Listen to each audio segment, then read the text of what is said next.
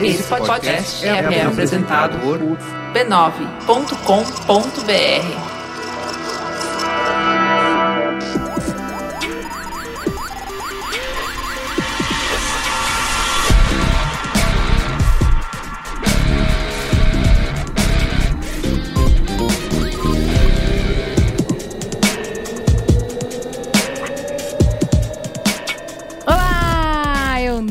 Carlos Merigo, eu sou a Juva Lauer e por dois meses, talvez um pouco mais, eu vou substituir o Carlos Menino no Braincast. É isso, gente. Enquanto eu tive a minha alforria de agência, Carlos Menino voltou para o submundo da comunicação. Que, bonito, que beleza. Perdemos Carlos Menino. Então é isso. Falaremos do PicPay logo adiante para você ajudar o menino a voltar para o podcast, não é mesmo? Ele achou que ele tinha conseguido sair, mas é... pediram que ele voltasse para um último trabalho. Como é que é aquele negócio? Aqueles I keep coming back. É muito filme lá né? em Neeson, né? É. Tipo, we have to go back. É. Então é isso, gente. Estamos aqui com Alexandre Maron. Olá, Braincasters. Luiz Assuda. Oi. Você não tem um bordão, é isso? Não. Mas um oi já é um. Todo, né? todo programa é um é novo. que com essa é voz, né? Quem precisa é, de bordão? Então. Rodolfo Almeida. Olá.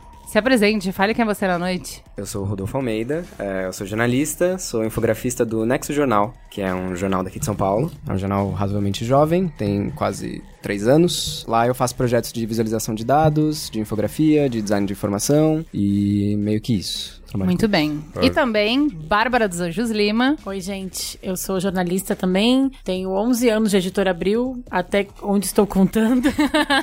é, trabalhava sete anos na revista Cosmopolitan, que ontem encerrou suas atividades. E é isso, jornalista de fé. Não, mas tudo isso empalidece diante, diante do fato de você ser é Wander. Eu sou uma Wander. Né? Na verdade, esquece tudo isso. Eu sou uma Wander. Eu sou integrante do elenco fixo do podcast Um Milkshake chamado Wander. Eu acho é o... que isso aqui é currículo, Acima não é de mesmo? Tudo, né? Mãe da Beatriz agora é e isso aí. Wander. É, é isso. aí. E por que que reunimos esse elenco estrelado hoje? Porque a gente tava muito triste, né? Foi um sentimento que dominou as nossas timelines, muitas pessoas comentando e, e compartilhando seus relatos, enfim. Porque a Abril extinguiu 10 títulos impressos e anunciou demissão de cerca de 100 funcionários. É, a gente tava aqui fazendo as contas, na verdade esse número não é final ainda, já se falou de 100 até 500. Então é porque tem entre, entre além de jornalistas, tem RH, contabilidade, é, é, marketing. Então, na verdade. É porque ao fechar um monte de títulos, vai causar um efeito cascata de demitir um monte de gente. Uma carnificina. A gente aqui que dar uns recados antes de começar a pauta. Vamos para o momento Mas Antes. E no Mas Antes, eu vou falar do PicPay.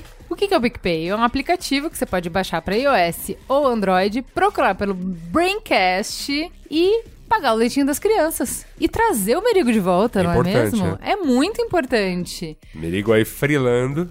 Porque você longe. não tá contribuindo no PicPay. Exatamente. Significa- Exatamente. Você ouvinte tem que ajudar a gente a trazer caros meninos de volta. A campanha é Frimerigo. Exato. Eu ia lembrar de uma campanha Hashtag que não vai ter nenhum recall nas pessoas, que é o Fica Jardel. Então, então como, Mas eu super imagino do que se trata. como obviamente isso não vai ter o peso emocional pra vocês que tem pra mim, vamos pra campanha Free Merigo. Frimerigo. Não é mesmo? Tragam aí. o Merigo de volta pra esse programa. Sai de Valaura, né? Porque, obviamente, eu não tenho habilidade pra conduzir esse programa tão importante pra família brasileira. E a gente tem uma notícia que se você assinar o Braincast pelo PicPay, você ganha 10 reais de cashback na hora. É bom, hein? A gente tá recebendo no Mamilos várias pessoas. Por conta desse merchan do PicPay no Braincast, a gente tá recebendo vários ouvintes do Mamilos pedindo pro Mamilos estar no PicPay. Olha que bonito. Olha, Tá funcionando Tá pra funcionando. pressionar o Mamilos. Não tá funcionando pra garantir o Merigo aqui. Então, Pois é, gente. Então, você, ó, sua lição de casa é tirar esse escorpião do bolso e ajudar a gente a trazer Carlos Menino aqui pra bancada novamente. porque como diz o Guga, o PicPay é incrível, o canivete suíço dos pagamentos. É fácil de usar, você consegue pagar estacionamento, metrô, boleto, dividir conta com os amigos. Cris Dias é espertalhão. Cris Dias chegou, comprou um microfone, né, que eu tinha, ele comprou de mim. Né?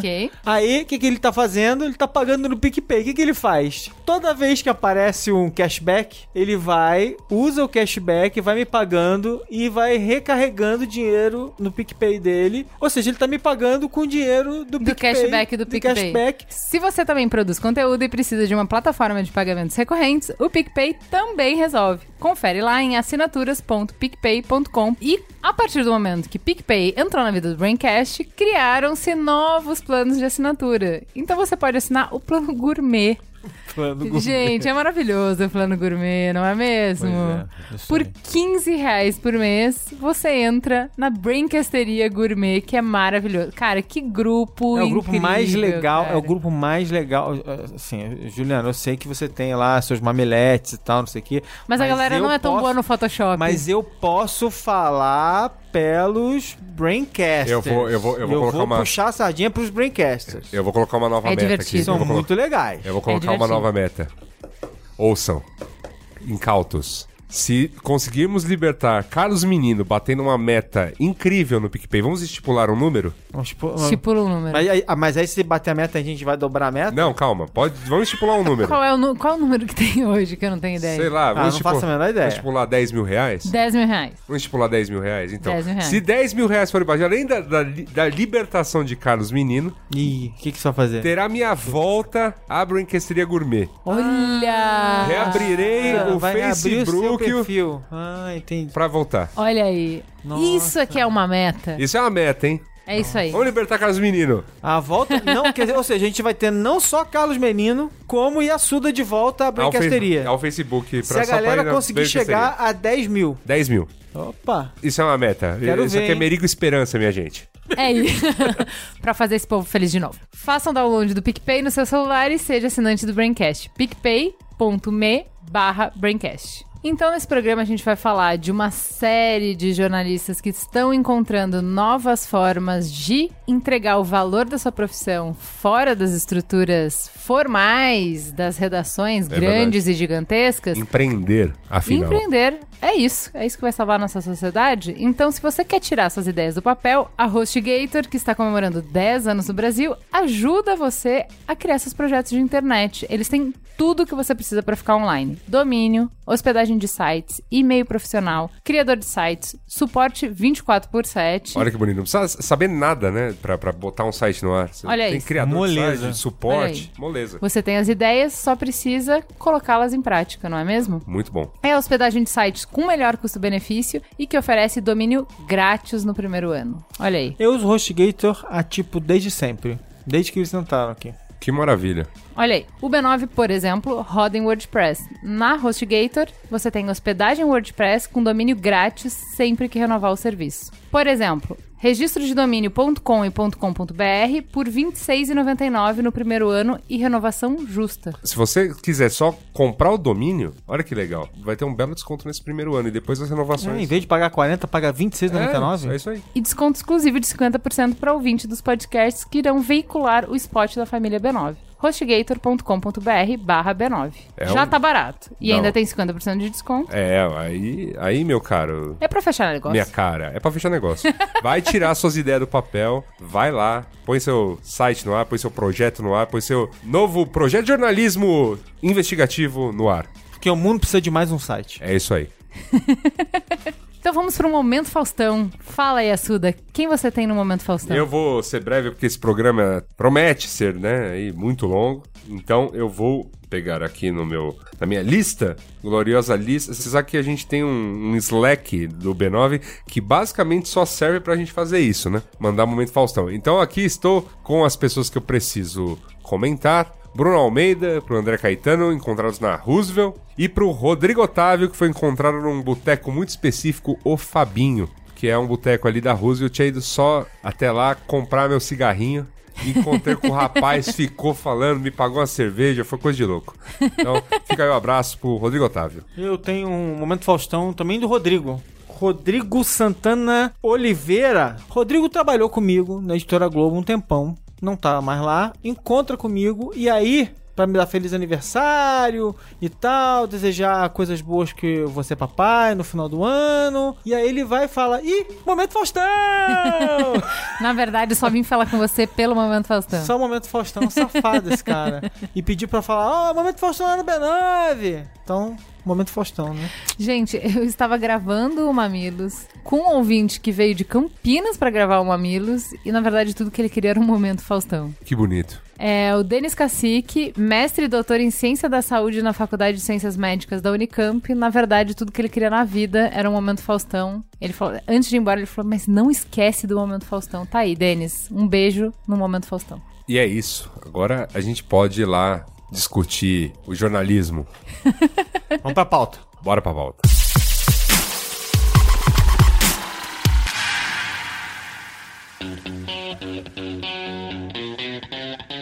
Bárbara, conta pra gente quais revistas que foram extintas. É, então, vou pegar aqui a, a listinha. Eu sei que foram Cosmo, que eu trabalho, L, Boa Forma. A VIP continua com uma redação super, super, super reduzida. E- Ele falou três pessoas, eu não tenho certeza o número. É, eu, eu, eu, eu não tenho certeza assim. É que eu acabei de falar com um amigo agora à tarde que tava me falando que tava o Ivan e mais umas duas pessoas que eram, acho que tinham sobrado lá e com uma demanda lá bem, Sim. bem apertada de É, resultado. Além né? da, da VIP, a viagem em turismo que tinha sido anunciada como fechada também foi. Tem uma parceria com algum grupo, então ela vai continuar de alguma forma, mas também não sei o tamanho da equipe, uma equipe bem reduzida com certeza. Também fecham o Mundo Estranho, a revista impressa, continua só o site. As de casa todas, arquitetura e construção, Casa Cláudia Minha Casa fecham e o site bb.com. É, eu achei interessante que aqui tá dizendo que fica, veja Cláudio Exame, por exemplo, o Super eu sei que continua também. tem É, eles não sabiam, né? Também, eles não sabiam a ainda. informação naquela foi hora. saindo, É. Não, eu falei com o Versi, que é o editor da Super, ele falou que Super continua. Não, a Super Não, continua. não, eu tô falando assim, o cara que apurou, lá, quem, Ah, quem sim. foi dando de manhã não sabia naquela hora. A é saúde bom. continua. É, saúde. É. Aí a Capricho, que é só site, mas que já faz um tempo continua. É. Eu acho que eles pegaram os maiores títulos, na verdade, talvez Cláudia, Exame e Veja, pra lançar a Sim. notícia, não sei. É, Editora Globo e, e Editora Abril são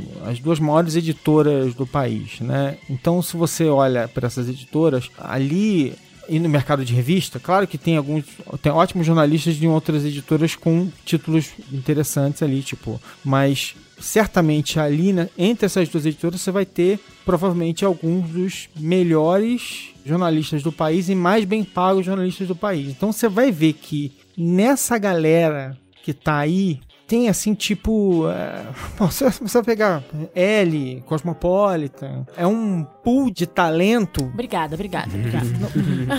é, é, é, é, tirando algumas pessoas, é um pool de Sim, mas talento. o que eu quero dizer é que assim, o que você tá querendo dizer é que não é só uma empresa que cai e fala muito sobre Não. o mercado, né? Vai é uma perda pessoas? pro mercado. E né? assim, vamos ser sinceros, a família Tivita vai ficar tudo bem com eles, né? Exato. Vai ficar tudo Sim. bem com eles. É, com o jornalismo de revista e com o nosso meio e com nossa profissão é que a coisa vai ter que ser repensada que a gente tem que ver o que vai fazer amanhã, né? É, o Merigo até tava falando sobre isso, né? Quando a gente tava conversando sobre a pauta, ele tava um pouco chateado por, por exemplo, né? A matéria que tava na pauta aqui, que falou de 500 pessoas demitidas e tal. Era matéria de um site de esquerda, que é o Fórum, que odeia a editora Abril por conta da Veja e tal. E aí meio, tipo, é uma nota meio. Tá tripudiando. espezinhando. Sim, e aí é. você pensa assim, tom quando meio- é que alguém da esquerda pode espizinhar de um fato tão triste quanto o de trabalhador trabalhador, né? sendo É. demitido. Tipo assim, a pauta da esquerda é o trabalhador, Sim. né? É. Não tem outra. É, São famílias que não vão ser jornalista- mantidas. é. E tô falando dos jornalistas, mas também eu falei, tipo, a camareira da Cosmo, que é o mais exemplo de povo que existe, tá sem emprego também. Não, e outra coisa, né, E eu assim- também sou trabalhadora, também É. do meu trabalho. E outra coisa, né? Quer dizer, a, a parte, a parte visível, principalmente para as pessoas, quem tem uma pauta política, odeia a Veja, né? Uhum. Na esquerda, por exemplo, principalmente por causa da virada da Veja da segunda metade dos anos 90 para cá, né?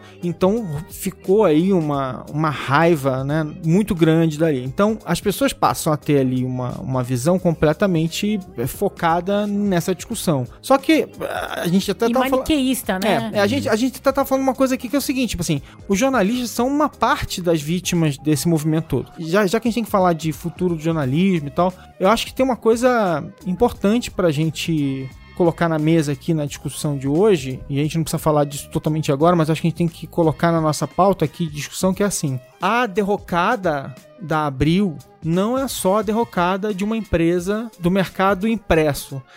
A derrocada da Abril é a derrocada de uma empresa.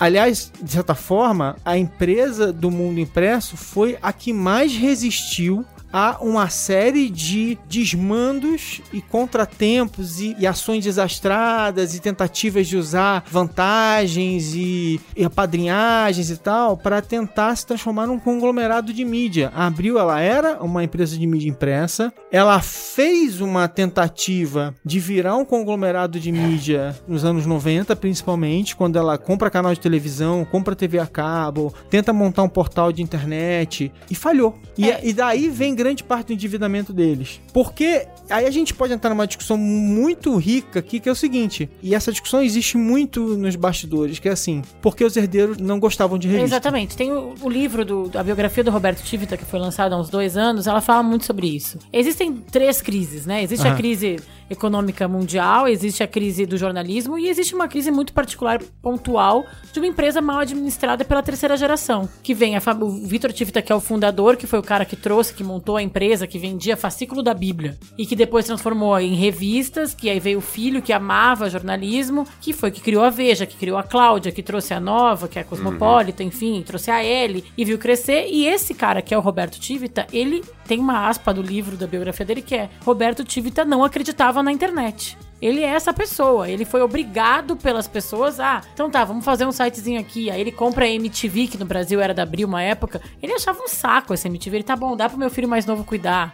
E os filhos não gostaram desse, desse negócio. Eles não se viram continuando esse negócio. E é o que ele falou. Antes de fechar as revistas, fechou a MTV, eles entregaram os sites que eles tinham. Então, nesse caso específico da Abril, foi durante muito tempo as revistas e o jornalismo eram um negócio autorrentável praticamente. Isso, né? é, é. Então não precisava de Era tanto... uma máquina de imprimir dinheiro. Exatamente. Não, mas Bárbara, uma coisa que eu tinha, tava vendo como é, agência de BTL, engraçada, era uma tentativa de diversificar negócios, assim, tá? Então, assim, se as pessoas não estão pagando mais por notícia, se receber notícia impressa não é mais um business, ainda assim a gente tem business que a gente não tá enxergando. De, por exemplo, ninguém vê a Veja, certo? Ninguém lê a Veja. Vamos, digamos, ninguém, mais Ninguém vê. é- vamos, lá, gente, vamos lá que ninguém mais lê, digamos. Tá. Mas eu tenho quantas bancas pelo Brasil? E onde elas estão posicionadas? Aquilo ali é um out of home. Né? Porque quantas vezes a capa da Veja.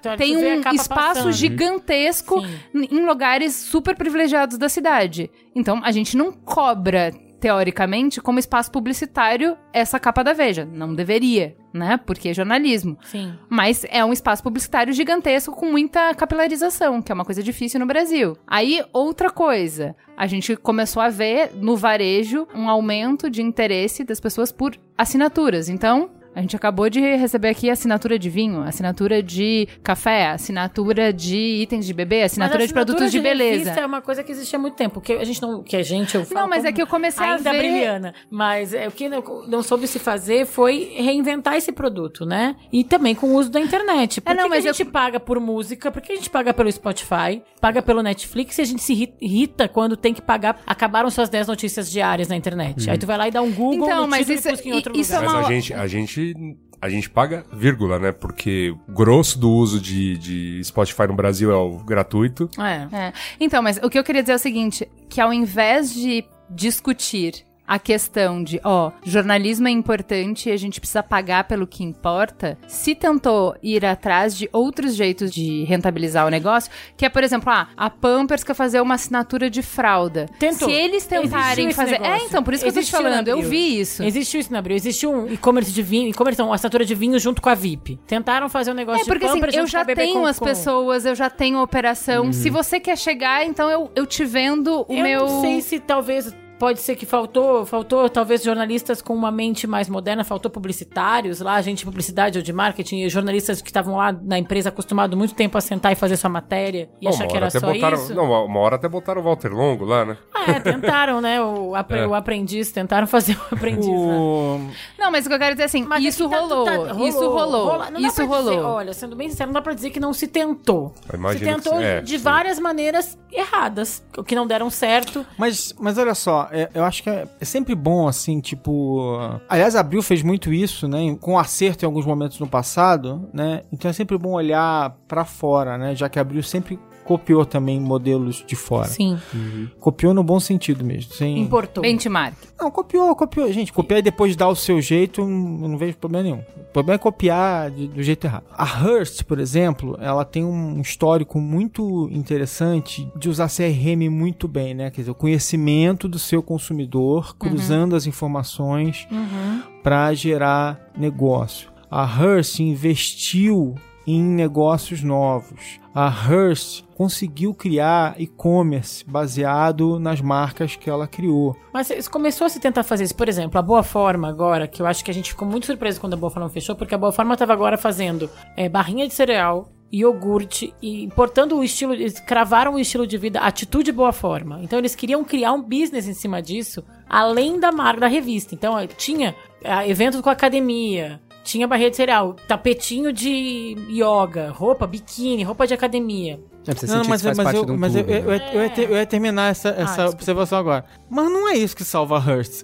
Ah, então tá explicado. Então tá explicado. Deixou pro final. No fim né? das contas, não é isso que salva a Hearst. O que salvou a Hearst de verdade, que faz muita diferença pra Hearst, primeiro que é o fato de que ela é parte de um conglomerado de mídia em que ela não É, depende só de ser uma editora lá. de, uma editora de papel. Ela tem, ela tem várias mídias. E nisso essas empresas aqui do Brasil estão falhando e a gente sabe qual é a única empresa que, Que é o conglomerado de mídia. que é o conglomerado de mídia que está, so, que, que está aos poucos sobrando. Então, estão sobrando dois grandes conglomerados de mídia saudáveis no, no Brasil. Um deles é a Globo e o outro é a Igreja Universal, desculpa, é a, é a Record. Eu- então, assim, meu ponto é assim, mas de uma maneira ou de outra eles estão tentando modelos, mas, cara, em geral, um dos problemas do mercado que são derivados inicialmente de revistas, né, é que eles têm mesmo ampliados pela internet, mesmo ah, aumentados, quer dizer, uma- qualquer site de revista, ele é 10, 20, 30, 100 vezes maior do que o mercado original onde a revista começou, né? Ele pega o nicho e amplia o nicho 10, 100 vezes, né? Mas ainda assim, quando você fala dos mercados para que você gere grana com e-commerce, não tem escala. Então, aí, vamos voltar para a conversa que a Bárbara tentou puxar, que é assim, sobre por que, que as pessoas não querem pagar por notícia e qual é o valor da notícia, como é que a gente qualifica isso para que a gente tenha grana para financiar um bom trabalho. Porque o que, que acontece? A gente tá no final de uma espiral que acontece no mundo inteiro, acho que é mais dramática pra gente aqui no Brasil nesse momento, da onde a gente tá olhando, que é de precarização do trabalho do jornalista, né? Então, assim, a gente foi desmantelando as redações há muito tempo. Isso não é uma coisa nova. E Eu que acumulando tô há 11 funções, anos- né? Exatamente. Não, eu que tô há 11 anos na Abril, eu, eu tinha uma, eu entrei, tinham cinco pessoas fazendo o que hoje eu faço sozinha. Exatamente. Então, É, isso se viu em boa parte em dos boa lugares. parte. Eu acho Não, em que- todos termo os passaralho lugares. é super comum, né? Exatamente. Não, e é, é, e assim, ó, sai por exemplo, toda hora quando, no- quando a gente fez o Mamilos há quatro anos sobre jornalismo, a gente falou de um documentário que f- mostrava a fragilidade da qualidade da notícia a partir do momento que se começou a desmontar as redações e que se desmontou o processo de apuração de fato. Então, por exemplo, o que, que esse cara faz, que é o Ricardo Kaufman? Ele cria uma notícia falsa, ele emplaca em um veículo e por conta desse veículo todos os outros começam a dar como fato porque eles não eles precisam que é checar. verdade. Pra mim é coisa E aí, é o mal cara- da humanidade do jornalismo. Eu- Demi Lovato está internada, diz site. Exato. Um site dizendo que o outro site disse. Então, mas é muito legal esse documentário porque ele vai mostrando, tipo, ele chega no Boechat divulgando. E é uma A coisa que absolutamente. Mas é absolutamente. Assim, ó, não tem. Não existe a empresa. Não existe esse termo. Ah, é, chama abraço corporativo o documentário. Ah, porque ele sim. cria a Um ideia de que, ah, então é o Não, seguinte, ele vai. eu tenho uma é isso, teoria. ele dá entrevista. Ele, dá cria o personagem, que é um então. personagem que não existe. E era assim, ó, um Google de distância. Uhum. Você Genial. googlava o nome do cara, ele te mandava pra um lugar, se você checasse, não existia. Sim. Mas ninguém teve um pra checa fazer em nenhum isso. momento. Ele Ah, deu sim, entrevista, ele gravou no rádio, ele gravou na TV. Ele... E aí ele mostra nesse documentário Pânico. a precarização da qualidade da informação que a gente consome. Isso, cara. Se a gente gravou Mamilos há quatro anos, esse documentário já existia há uns quatro. Então a gente tá falando de. Isso não é uma novidade. Há ontem. 10 anos, o jornalismo no Brasil vem sendo precarizado. Acontece há Há 10 muito não, tempo e tempo, né? em várias etapas né, do processo assim, jornalístico, porque não é só ah, os, os checadores de fatos começaram a sair das redações, começou até com revisão, sabe? Você vai Exato. num grande jornal, É, mas, mas é- você encontra até erro de revisão Boa, por coisa boa, de aí. faltar é, apuro no processo inteiro que compõe E é o- isso, Mas são mas profissionais é sobrecarregados, né? Tu vê, eu, meu exemplo, tipo, eram cinco pessoas, só eu faço. Então eu tenho que ligar pra confirmar, fazer a notícia, escrever, checar, tarará, e enfim, aí tu vai, pô, vou resolver isso logo porque eu tenho mais cinco matérias pra fazer. É. Eu não faço isso, mas aí eu fico trabalhando até mais tarde. Pois é, mas assim, isso né? acontece. nos anos 90, nos anos 90, os newsrooms, as redações dos jornais principalmente, eles começaram a abolir a figura dos revisores. Naquele momento, naquele momento que era pré-crise da internet, de verdade, Copydesk. Essa ideia não era um absurdo tão grande. Porque essa ideia, na verdade, ela, quer- ela queria dizer uma coisa. Cara, peraí, eu tenho um jornalista, um gente grande. Esse cara, ele tem que saber apurar o negócio direito. Ele tem que saber que ele precisa falar com três, quatro fontes, checar, Claro. cruzar as informações e entregar o negócio direito. Ele não precisa de uma babá apurando. Até aí, um jornalista, depende de uma geração anterior, podia se sentir incomodado com o fato de que não tinha mais uma checagem. A checagem geralmente ela era feita após, para fazer um controle de qualidade e depois ir enchendo o saco dos jornalistas para que eles ficassem mais cuidadosos com o tempo. Sim. Mas até ali era um cuidado, era uma nova prática que fazia algum sentido. Só que, né? Quem imaginaria que a gente teria uma década, a década de 2000 pela frente, em que as redações elas iam desmontar e se juniorizar. Então, a gente desmontou o sistema de checagem e a gente colocou no lugar desse, de, de onde tinha antes o sistema de checagem, a gente não botou jornalistas qualificados que a gente ainda tinha nos anos 90. A gente jogou uma galera na redação super júnior, não treinou esse grupo adequadamente, colocou eles para fazerem matérias mais, mais rasas, mais matérias, mais reportagens, e aí acabou. E aí tá armado o circo. E aí a tem gente a- não aí tem- precisaria não, dessas... Aí isso é uma parte. Aí a outra parte é a gente pega as pessoas não querendo pagar por notícia porque disponível na internet, então por que, que eu vou precisar pagar? And característica da internet de ter muito acesso e muita coisa acontecendo ao mesmo tempo, você querer ler textos mais curtos e aí a gente chega na BuzzFeedização da notícia. Mas eu tenho uma esperança, tá? Eu sou uma believer. E vocês viram agora, o Bezos, o Bezos comprou o Washington Post, esse outro milionário chinês que eu anotei aqui o nome dele pra eu poder falar aqui, porque eu não ia saber, que comprou o LA Times. O Patrick É o médico, né? Chong-Ching. É o É, cara o que é o médico, médico. que ele é americano e tal. Ele, ele acredita que ele quer comprar jornal, ele quer fazer jornal, porque ele acredita que os hipsters vão querer ler papel em breve. Porque com Que essa. demais. Que essa frase é demais. incrível. Que demais, Os cara. hipsters vão querer papel, entendeu? Sensacional, cara. É porque é, eu, eu fico pensando, porque eu quero opção ao ir a um consultório de um dentista.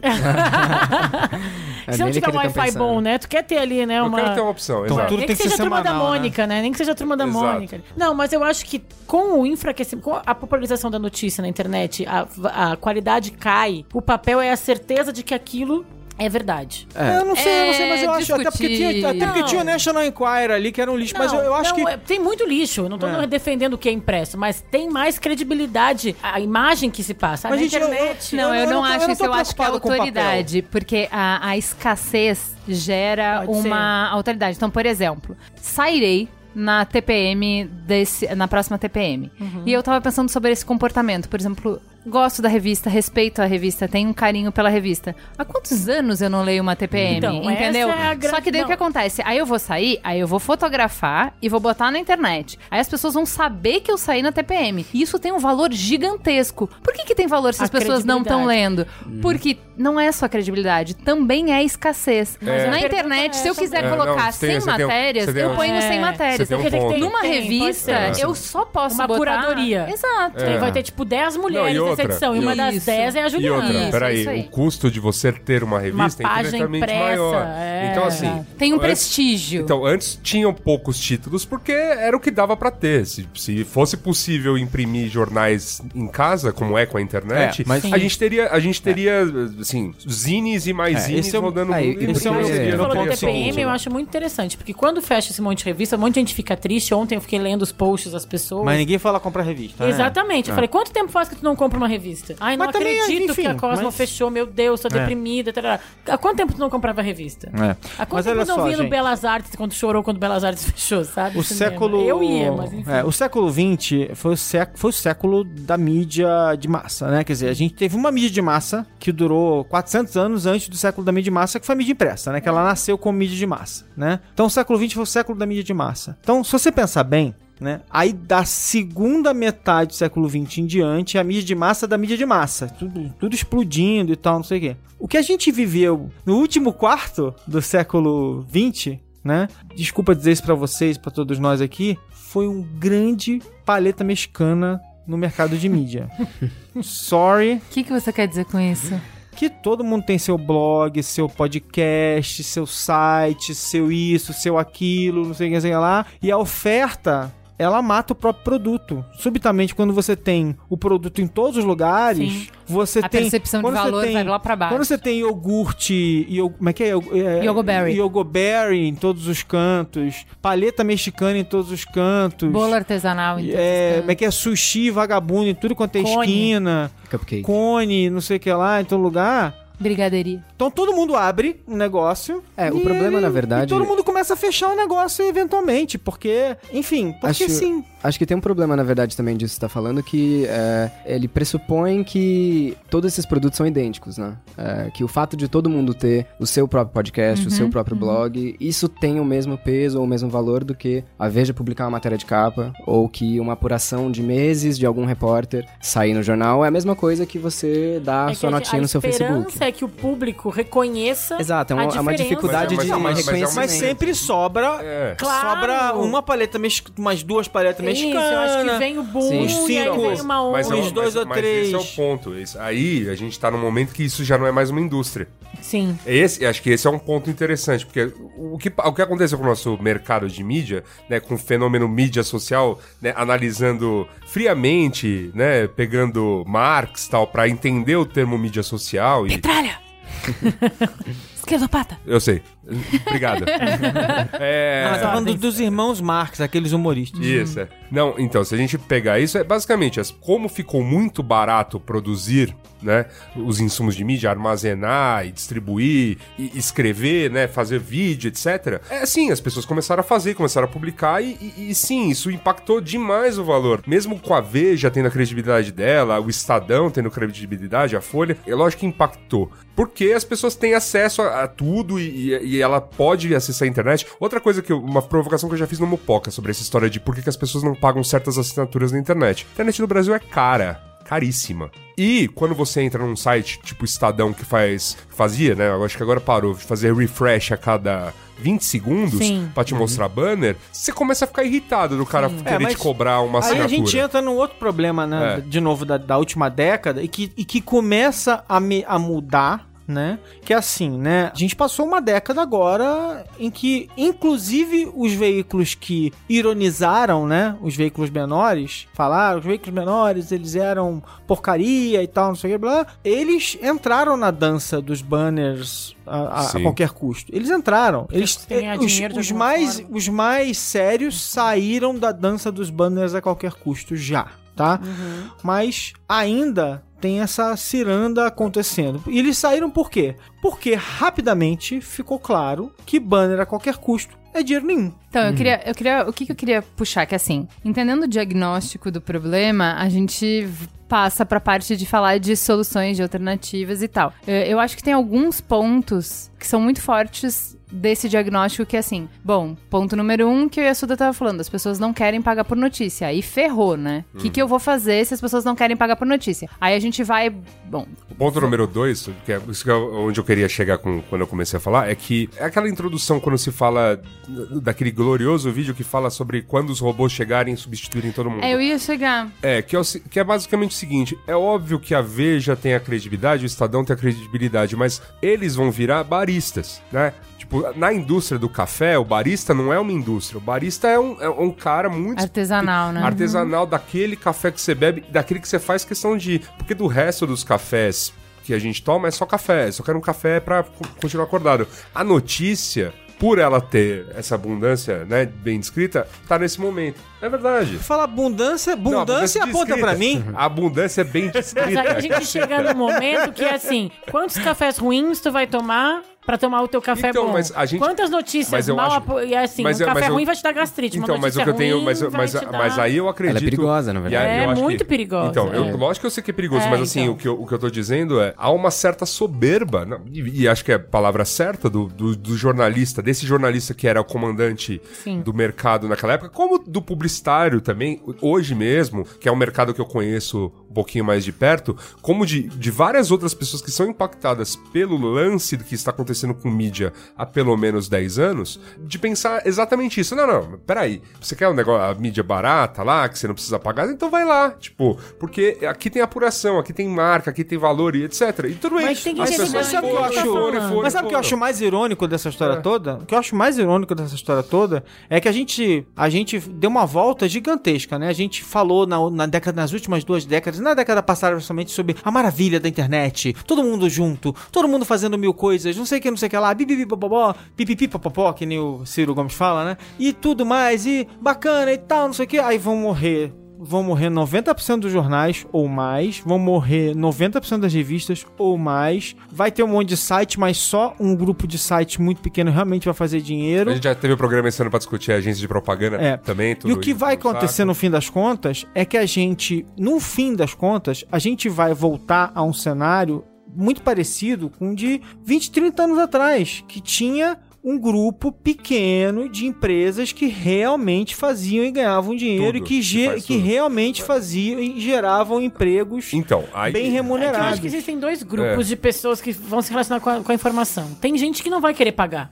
Não vai querer, vai querer café barato Não, sempre. sempre não vai querer pagar. Sempre, sempre a maior parte das pessoas não, vai, querer, pagar. Mas tem gente que tem... Enquanto houver uma oferta de, produto qualidade. grátis de freemium, E o lance- vai haver todo- quem vai Mas querer É, e, o, e, lance to- e o lance todo é, a gente tem que imaginar, se a gente fala, a gente fala muito em indústria de mídia, então a gente tem que olhar pra outras indústrias pra ver o que, que Aprender, aconteceu com né? elas pra aprender. Então, por exemplo, uma indústria que eu acho que faz uma bela metáfora pro que tá acontecendo na mídia, por essa coisa da internet e tudo mais, é qualquer indústria, por exemplo, têxtil versus China no- na última década. Sim. Então, assim, claro, irremediavelmente produzir, hoje em dia não na China, mas em, em Bangladesh, produzir no Paquistão, produzir na Indonésia, é infinitamente mais barato que produzir aqui, mesmo pagando todas as taxas de importação possíveis. Porque lá a mão de obra é extremamente barata. Isso serve também pro, pro telemarketing, né, que migrou, né, dos Estados Unidos, migrou todo pra Índia, né, então tem até a- as piadas que fazem. Sim. E é, o cara falando com sotaque indiano e falando assim, meu nome é Charlie, eu moro...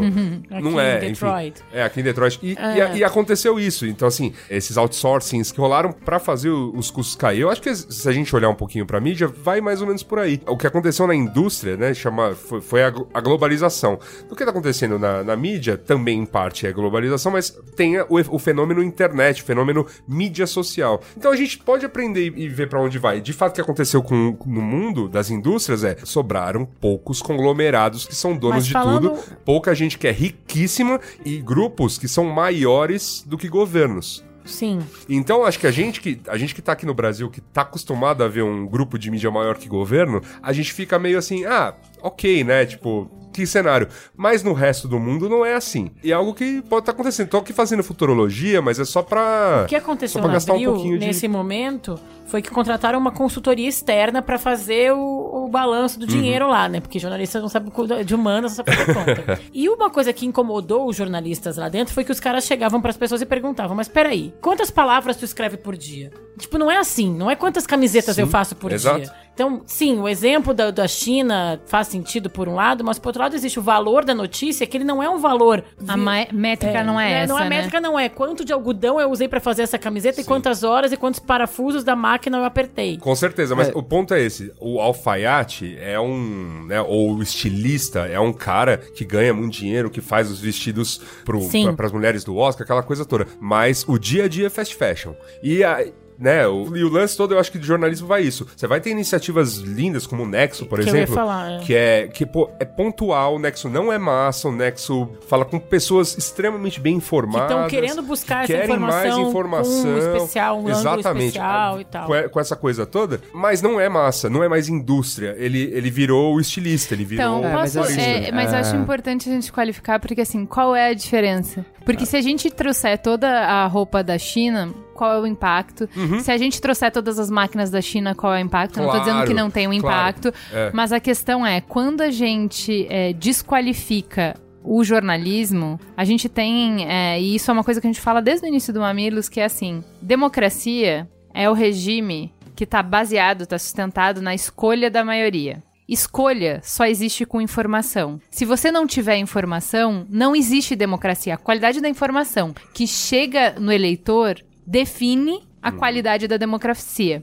Uma democracia vai ser tão boa quanto a qualidade Sim. da imprensa que ela tiver. caímos- e esse, e aí? esse é um ponto que, tá, assim, é, é, eu caímos acho em que... várias discussões aí. A gente cai naquela discussão de. é, A, a famosa discussão: todo e qualquer mercado tem que funcionar com lógica de mercado. É, então, aquele, aquele né? filme do. que é até com a Meryl Streep, do. The Post. The de- Post. do The Post, ele mostra um pouco disso. Tipo, a imprensa é o quarto poder porque ela tem o- a, a função de fiscalizar os E, outros aliás, poderes. Nesse filme eles Cadê? falam o jornalismo Entendeu? está em crise. Eles É, falam, então. em 1970, eles já falam que o jornalismo estava em crise. É, então, Tem mas. essa aspa maravilhosa. Quando eu vi, eu falei, bom, se desde 70 já tá, Então, não mas, vai ser agora mas que eu vou resolver. eu acho que realmente, assim, aí a gente chega num, num diagnóstico de, bom, então já desde 70 tava, a internet a- a- acelerou as coisas, a gente tá em uma profundidade, um- uma profundidade muito rasa de leitura e de interpretação de texto, e aí fake news rolando solta, então a gente tem algumas estatísticas importantes de como isso não é no Brasil, e até no Brasil tá É, suave, do exatamente. quanto a imprensa tá sendo sistematicamente atacada. O Trump É. vive disso, É, né? Exato, não só, é, né? Teve acho, uma coisa que você comentou que as pessoas, dada a opção de não pagar por jornalismo, elas não vão pagar, porque é, sempre quer coisa de graça. Não tem percepção Não, de valor. Na, É, verdade, sim. na verdade, eu acho que as pessoas, dada a opção de não pagar por alguma coisa, qualquer É, coisa, claro. elas não vão pagar. Sim, mas a con- Exato. o, o que eu acho que existe e é que só assim... uma percentual das pessoas vai pagar Sim. por alguma coisa. O que eu acho que existe é que, assim, é, essa discussão toda que a gente tá tendo, ela não é local do Brasil, né? Assim, Ah, isso é evidente.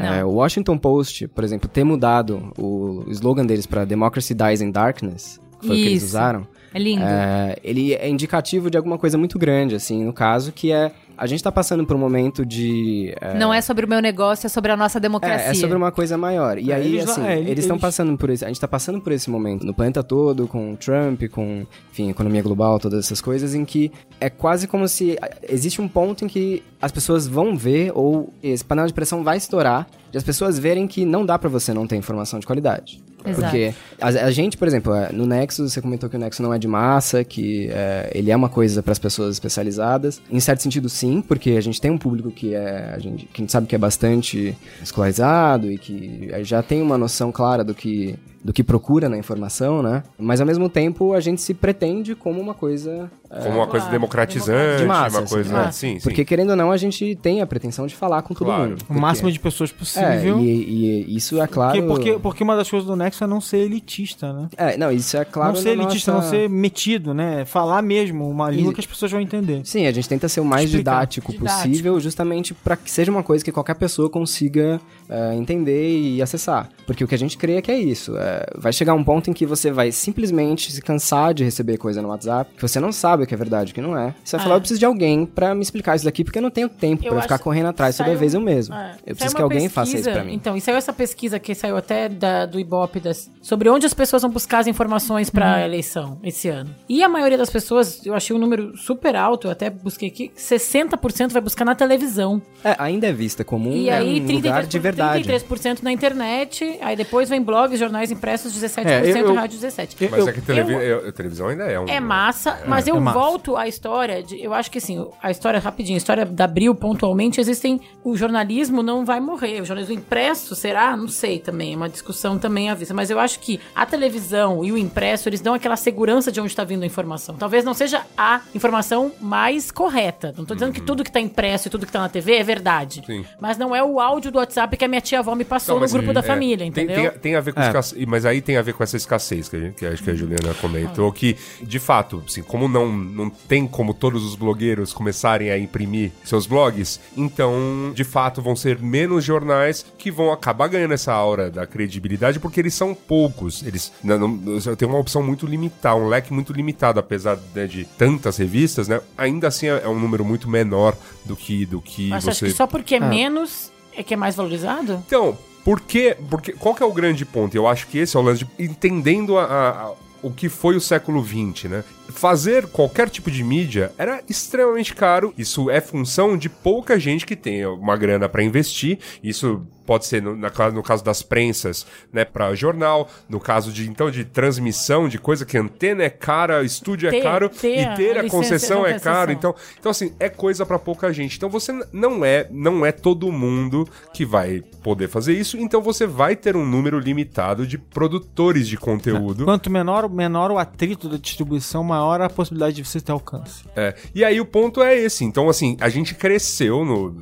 Enfim, em qualquer lugar do mundo, isso pode ser dito assim. Então, aqui nós, né, brasileiros, a gente sabe, pô, a- tinha a Globo, que é gigantesca, né? Desde que eu nasci, é- é- a Globo é gigante, mas a Globo se fez, né, durante aí os anos de ditadura, né? Que ela é, realmente deu, deu esse salto. Houve antes Tupi, teve um grupo Bandeirantes, tem o, o- enfim, o grupo da Record, né? Que, enfim, ligado à igreja. Você vai ter. São poucos grupos, são poucas pessoas que, que vão lá e é conferem. Peraí, peraí, peraí, que- peraí que a Miriam Leitão vai entrar aqui agora pra falar um negócio agora que você falou do mal da Globo, né? É. Não, não, não tô falando mal, não tô falando mal. Eu tô falando.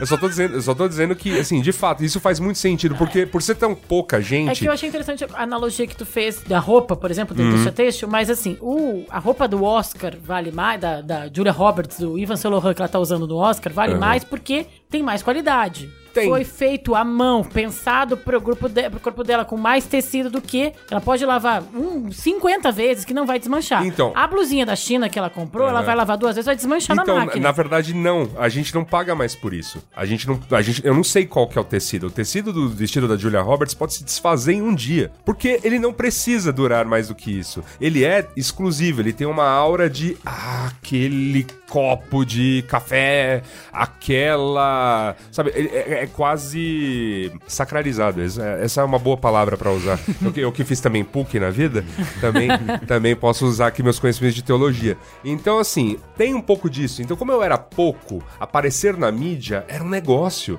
E continua sendo. A gente tem resquício disso. Sim. Por isso que aparecer Que no impresso falou. é um negócio. Porque não, Não, tem tanta o coisa dia que eu impressa. fui no. Na, no, na, na- no, no- na Globo? Bial. No Bial? É? Ninguém viu, gente. Ninguém vê aquele programa. Assim, eu acho ele ótimo, eu acho maravilhoso. Mas só viram Mas é um porque programa eu de postei. madrugada, né? É um programa porque de post- madrugada. Não, mas daí eu postei. E aí as Não, pessoas, mas- nossa, mas O você, melhor você chegou lá? É. E eu cheguei aonde?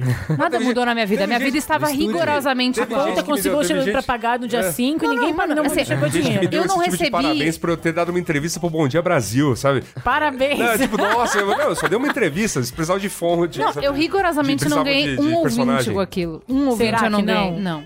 Não teve pico de audiência. Não, Não teve mesmo? Não, não teve. Não teve Porque transferência eu nenhuma, vou te né? falar, porque deu propaganda da- o dia inteiro daquele programa. Eu tava, passou no meio do Jornal Nacional, eu, eu vi porque eu vi a propaganda durante a novela, confesso. Mas isso é não, porque não. a- a- é, a, gente tem, a gente tem analytics, a gente tem analytics. Não, pessoal não, eu digital. sei, eu sei, não. Mas, te- mas que- eu não tô dizendo. De novo, isso só reforça a questão. Tipo, em termos de a percepção da minha marca. Cresceu um monte. Isso. Não, é uma marca grande. Já foi no Bial, entendeu? sim, sim. Existem milhões de podcasts. O único que foi na Globo foi o Mamilos. Então, nossa, que incrível. Entendeu? aí então, assim. caso- Todos os podcasts que eles escolheram pra ir. Exato. Quando, que, que a gente falou, é pouco o espaço que tem Exato. ali Essa- pra alguém falar Nesse- de podcast. Nesse caso, São de novo, o que tá valendo mais é a autoridade, né? É, Sim. Você tá É. sendo legitimado pela autoridade de um veículo que pressupõe que fez tudo certo pra checar que você é a Um voz que projeto, representa. é, isso, Não, é. e aí voltando, e aí só voltando pro exemplo da, da roupa, que acho que foi uma boa metáfora, a gente tá, usou ela bastante. O que acontece? Aí, e mesmo que você pegue lá esses baristas, né, esses caras muito bons, aí, tipo o Yves é, Dior, Dolce Gabbana, Dolce Dior, Gabbana, enfim. Todos eles agora são tipo um único conglomerado. Ou, sei lá, pouquíssimos conglomerados que tem uma porrada de marcas. Você não tá nem mais comprando, né, a... a- É, não são poucos. Não, não são todos de uma marca só, mas Sim, eu entendo sim. o que tu quer dizer. É, então É a assim... concentração, a né? concentração. Concentração são poucos. São. Sim, sim, e, a- sim. e aí a gente cai nesse, nesse lance que, sim, eu, acho que a globalização já nos ensinou aí que em outras indústrias tá acontecendo que, exatamente o que tá acontecendo com a usa- mídia. é. Vai, vai sobrar. Vai sobrar o grande conglomerado de mídia, aquele que entende que, tipo, ó, revista talvez já não seja mais uma indústria, mas eu preciso ter. É, Sim. TV é uma indústria. TV ainda é E indústria. qual que é o portfólio que eu quero ter como uma empresa Isso. jornalística com quem que eu quero falar? Isso. Exato. Então, ao decidir fechar veículo, revistas abril, mas eu preciso continuar com uma revista, uma marca feminina forte, uma marca de negócios forte, uma marca jovem forte. E É muito que eu acho que tem e muito uma E coisa que possível- precisa de mais do que isso? é. Não sei se precisa, então vamos fechar o resto. Então, mas muito possivelmente, muito possivelmente, isso tudo já é uma, uma grande preparação para abrir uma hora ser absorvida por outro conglomerado de mídia, porque ela Bezos, tem compra uma- abril, Bezos. Não, porque ela tem, ela tem, ela tem essas grandes propriedades. Né? Veja é uma grande marca e não vai deixar de ser, né? Assim como até alguns que morreram, né? Tipo, ou estão se tornando menores, são grandes marcas, são grandes propriedades. Eu tenho uma vez- frase tem que é uma vez sanada importante. Bezos me liga? Bezos me liga. Tem uma coisa importante também que eu acho Mas não que só é... Bezos, né? Tipo, aqui, aqui, no, aqui no Brasil. Aqui, aqui no Brasil não tem mais, né? O Ike já foi preso. Não, mas eu fico pensando assim: quem, quem, so- quem sobrar, se tiver em liquidação, compra, entendeu? Uma coisa que eu acho que é importante, que é, por exemplo, nesse exemplo dos fechamentos da Abril, de entender também qual é o papel que o jornalismo ocupa na vida das pessoas. Porque no caso do conglomerado de mídia, vai, a Abril tinha uma cacetada de revistas diferentes. Aí você vai ter, sei lá, revista feminina diversas, você vai ter revista de lifestyle, de moda, de não sei o que lá, que alguns desses papéis já estão sendo ocupados na vida das pessoas por outras coisas. Ah, então, claro. assim, é, uma coisa de lifestyle, eu não vou assinar a revista, eu vou olhar a blogueira de moda que eu sigo, Instagram, né? Instagram. eu, eu vou ver Não, o Instagram então, dela e é isso isso. sim, porque antigamente Agora você fazia sim, um mapa do- a Veja ou sei lá, ou qualquer outra fonte de informação, você tem, aí vai ter um peso diferente de você entender. Isso aqui eu consigo encontrar em outro lugar. Eu consigo encontrar no Instagram, fácil? Ex- É que assim, a com a mesma é qualidade? a qualidade da informação que está na Cosmo, na L, é me- ou na Boa Forma, seria melhor que a Instagrammer. É, Mas claro, claro. É o sim. que a gente Fica prega, o que a gente Sim. quer acreditar, entendeu? Não, e eu- certamente eu, existe espaço Eu pra estudo, eu esse falo tipo com de três médicos pra fazer uma Eu me lembro matéria. daquela campanha, eu me lembro daquela campanha do Estadão que o Merigo, né, acabou protagonizando É, as discussões, e mais, que era justamente né? uma coisa assim, do tipo, ó, você fica aí lendo o blog, ó, é, quem escreve é um macaco adestrado, sabe? E aí, Mas tudo bem, e gente, daqui a pouco o Tanuri, meio- o Tanuri é. passa lá na Abril e resolve a parada lá. É, o que eu queria trazer é um pouco para soluções, né? Então, assim. Fora eu- o Bezos comprar. a- é, não, apesar Fora os das dores, as dores trazem também, né? Na dor a gente aprende a gemer. Então, essa eu acho que é negativo o, o lugar onde o jornalismo foi parar, e isso no mundo inteiro. Então, a gente realmente vive uma crise que não é brasileira. Mas por conta disso, o que, que a gente tem? A gente tem um monte de jornalista bom na rua. A gente tem um monte de jornalista bom pensando que acho que é um pouco do ponto do Alê, falando assim: não é uma crise de uma empresa, mas é uma, uma crise de carreira. Eu vou falar em semana de jornalismo, eu não sei o que falar pra essa galera que tá se formando agora. Tipo, onde é que eles vão trabalhar, qual é o futuro da profissão e tal. E aí, Mandar e-mail conver- pras redações cada vez mais vazias. Então, Assessoria e tal. aí eu Geralmente os meus amigos jornalistas então, vão tudo fazer isso. é, aí eu conversei com a Melissabel, a fundadora do Vox. Lá num evento do Ticas Poderosas, que foi no Google, e foi super legal, porque ela tava contando como é que a Vox se formou. Uhum. E aí eu acho que tem tudo a ver, porque a gente tem um monte de iniciativas novas de jornalismo independente, que eu acho assim. A gente não tem um negócio jornalismo. Não tá rolando. Mas a, a necessidade social prática? continua Sim. existindo muito grande, muito latente. Com certeza. E a gente tá em tempo de eleição É mais do que questionando isso. Tipo, as pessoas estão vendo a necessidade dos gatekeepers, né? Da galera que fica filtrando. O mundo é muito complexo, tem muita informação, eu não tenho tempo pra tudo isso. Quem é que vai fazer a curadoria pra mim? Quem que vai fazer o filtro se é verdade ou não? Quem então, eu acredito? É. em quem eu acredito? E essa necessidade não diminuiu de um tempo pro outro, né? E aí ela fala como é que ela criou a Vox. E eu acho super interessante pra gente pensar os empreendedores, né, que estão saindo de redação e pensando em, em começar um negócio novo. Eu acho que esse é um, um bom ponto entre os Estados Unidos e o Brasil, uma boa diferença. Ela queria abrir a redação dela, ela tinha uma visão do que, que ela queria fazer. Ela listou 10 pessoas que eram milionárias e que poderiam ajudar essa visão a se tornar verdade. Ela mandou e-mail para essas 10 pessoas, conseguiu contato dessas 10 pessoas. Oi, quero tomar um café com você. Assim. Dessas 10 pessoas, 5 responderam. Ela tomou café com 5. Uma dessas pessoas disse: toma X milhões para abrir a sua empresa. Não é uma coisa que aconteceu no Brasil, entendeu? Que a gente tenha mecenas que fale, ó, função social do jornalismo. Eu não acredito numa democracia sem um jornalismo de Mas- qualidade, como, por exemplo, o Nexo. É, são duas herdeiras. São minas que têm muita grana e que resolveram que vão botar dinheiro nisso porque é a paixão delas.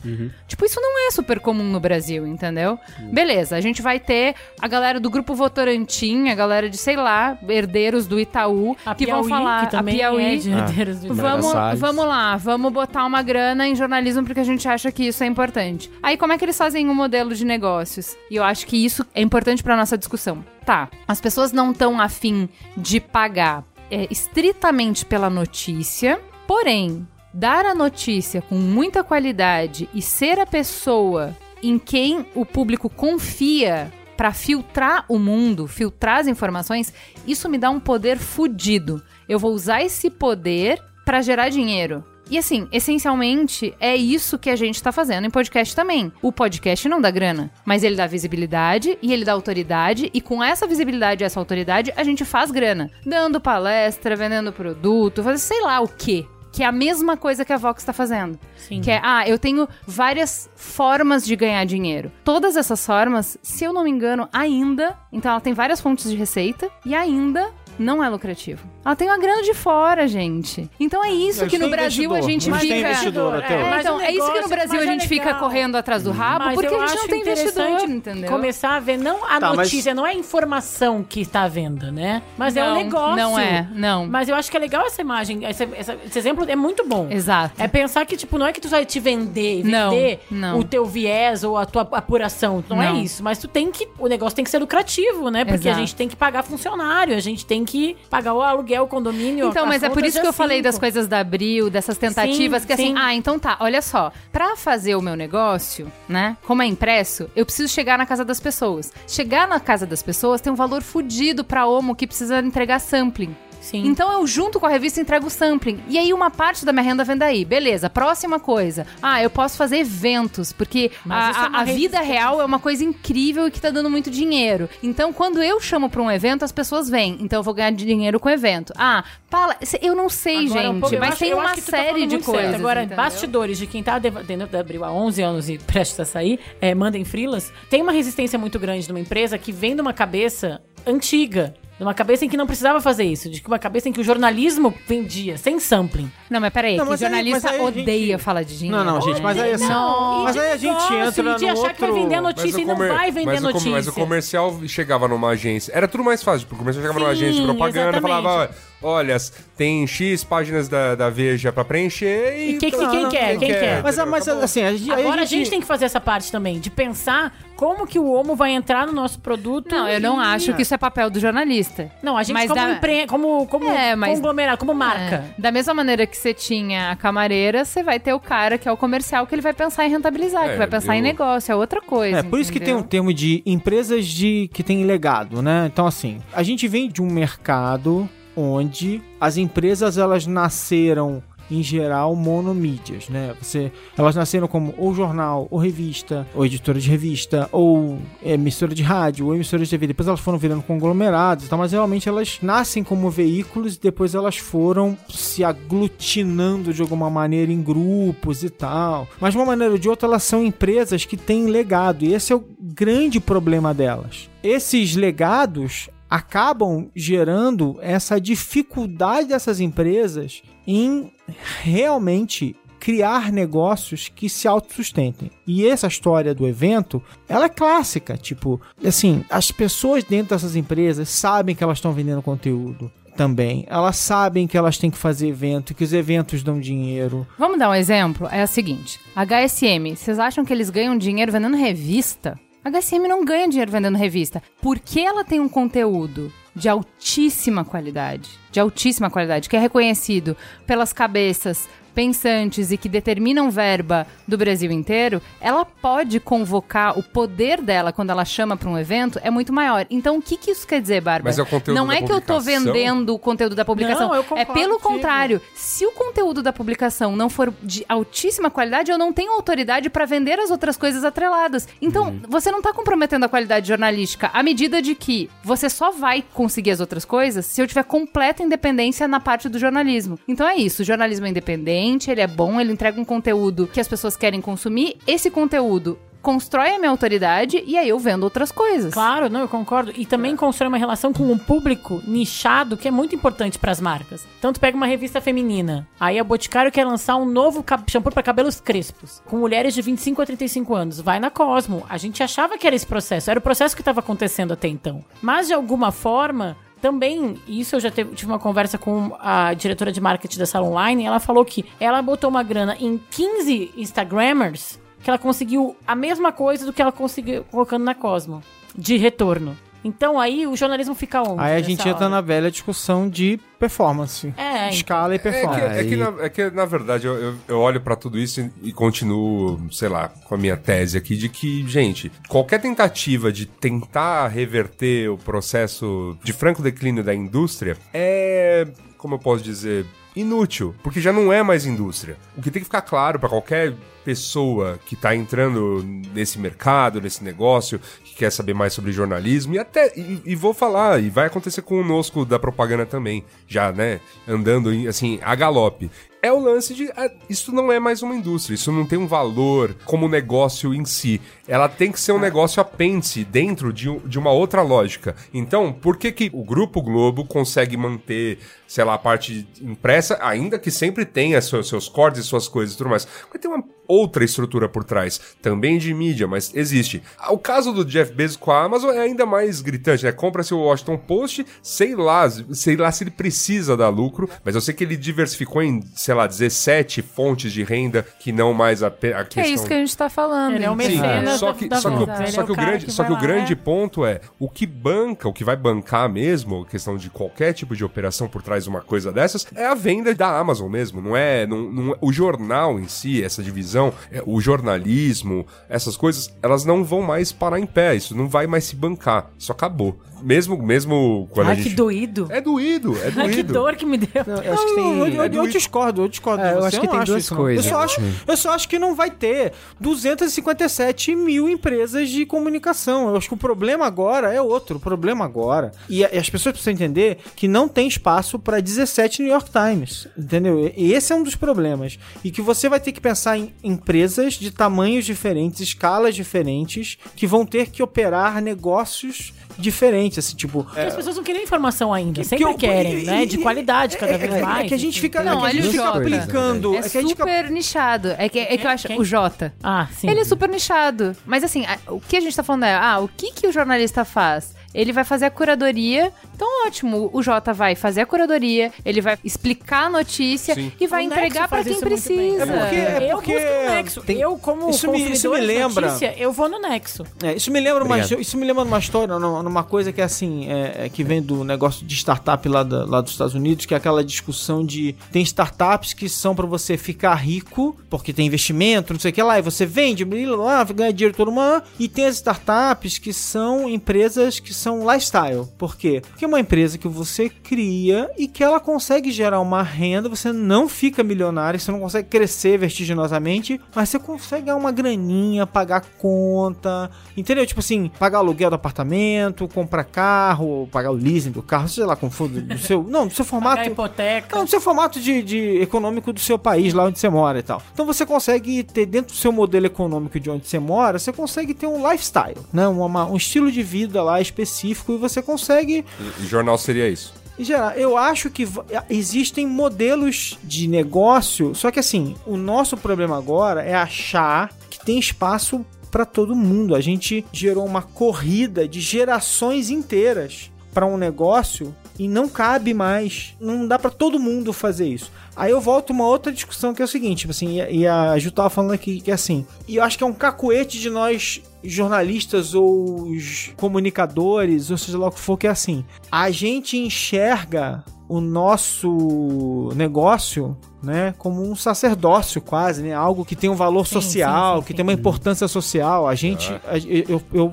Eu, eu não passo aí- por isso não, porque eu sou publicitário. Tá, então aí A eu vou gente falar- se coloca em alta Eu Eu sabia que- eu sabia que- Eu sabia que a Sônia fala isso porque eu falei, eu vou falar, eu vou falar, eu vou falar especialmente por mim, tá? Então assim, tipo, é, e eu sei que a Ju, pelo menos a Ju aqui a- acredita nisso também. Então, Sim. a Ju nesse nesse ponto e eu sei que o Merigo também pensa assim e tal. Sim. Então eu não vou, eu- vou falar para as pessoas que eu sei que pensam assim. Tô conhecendo você aqui agora, você tem jeito também de ser assim. Eu penso assim, eu penso assim.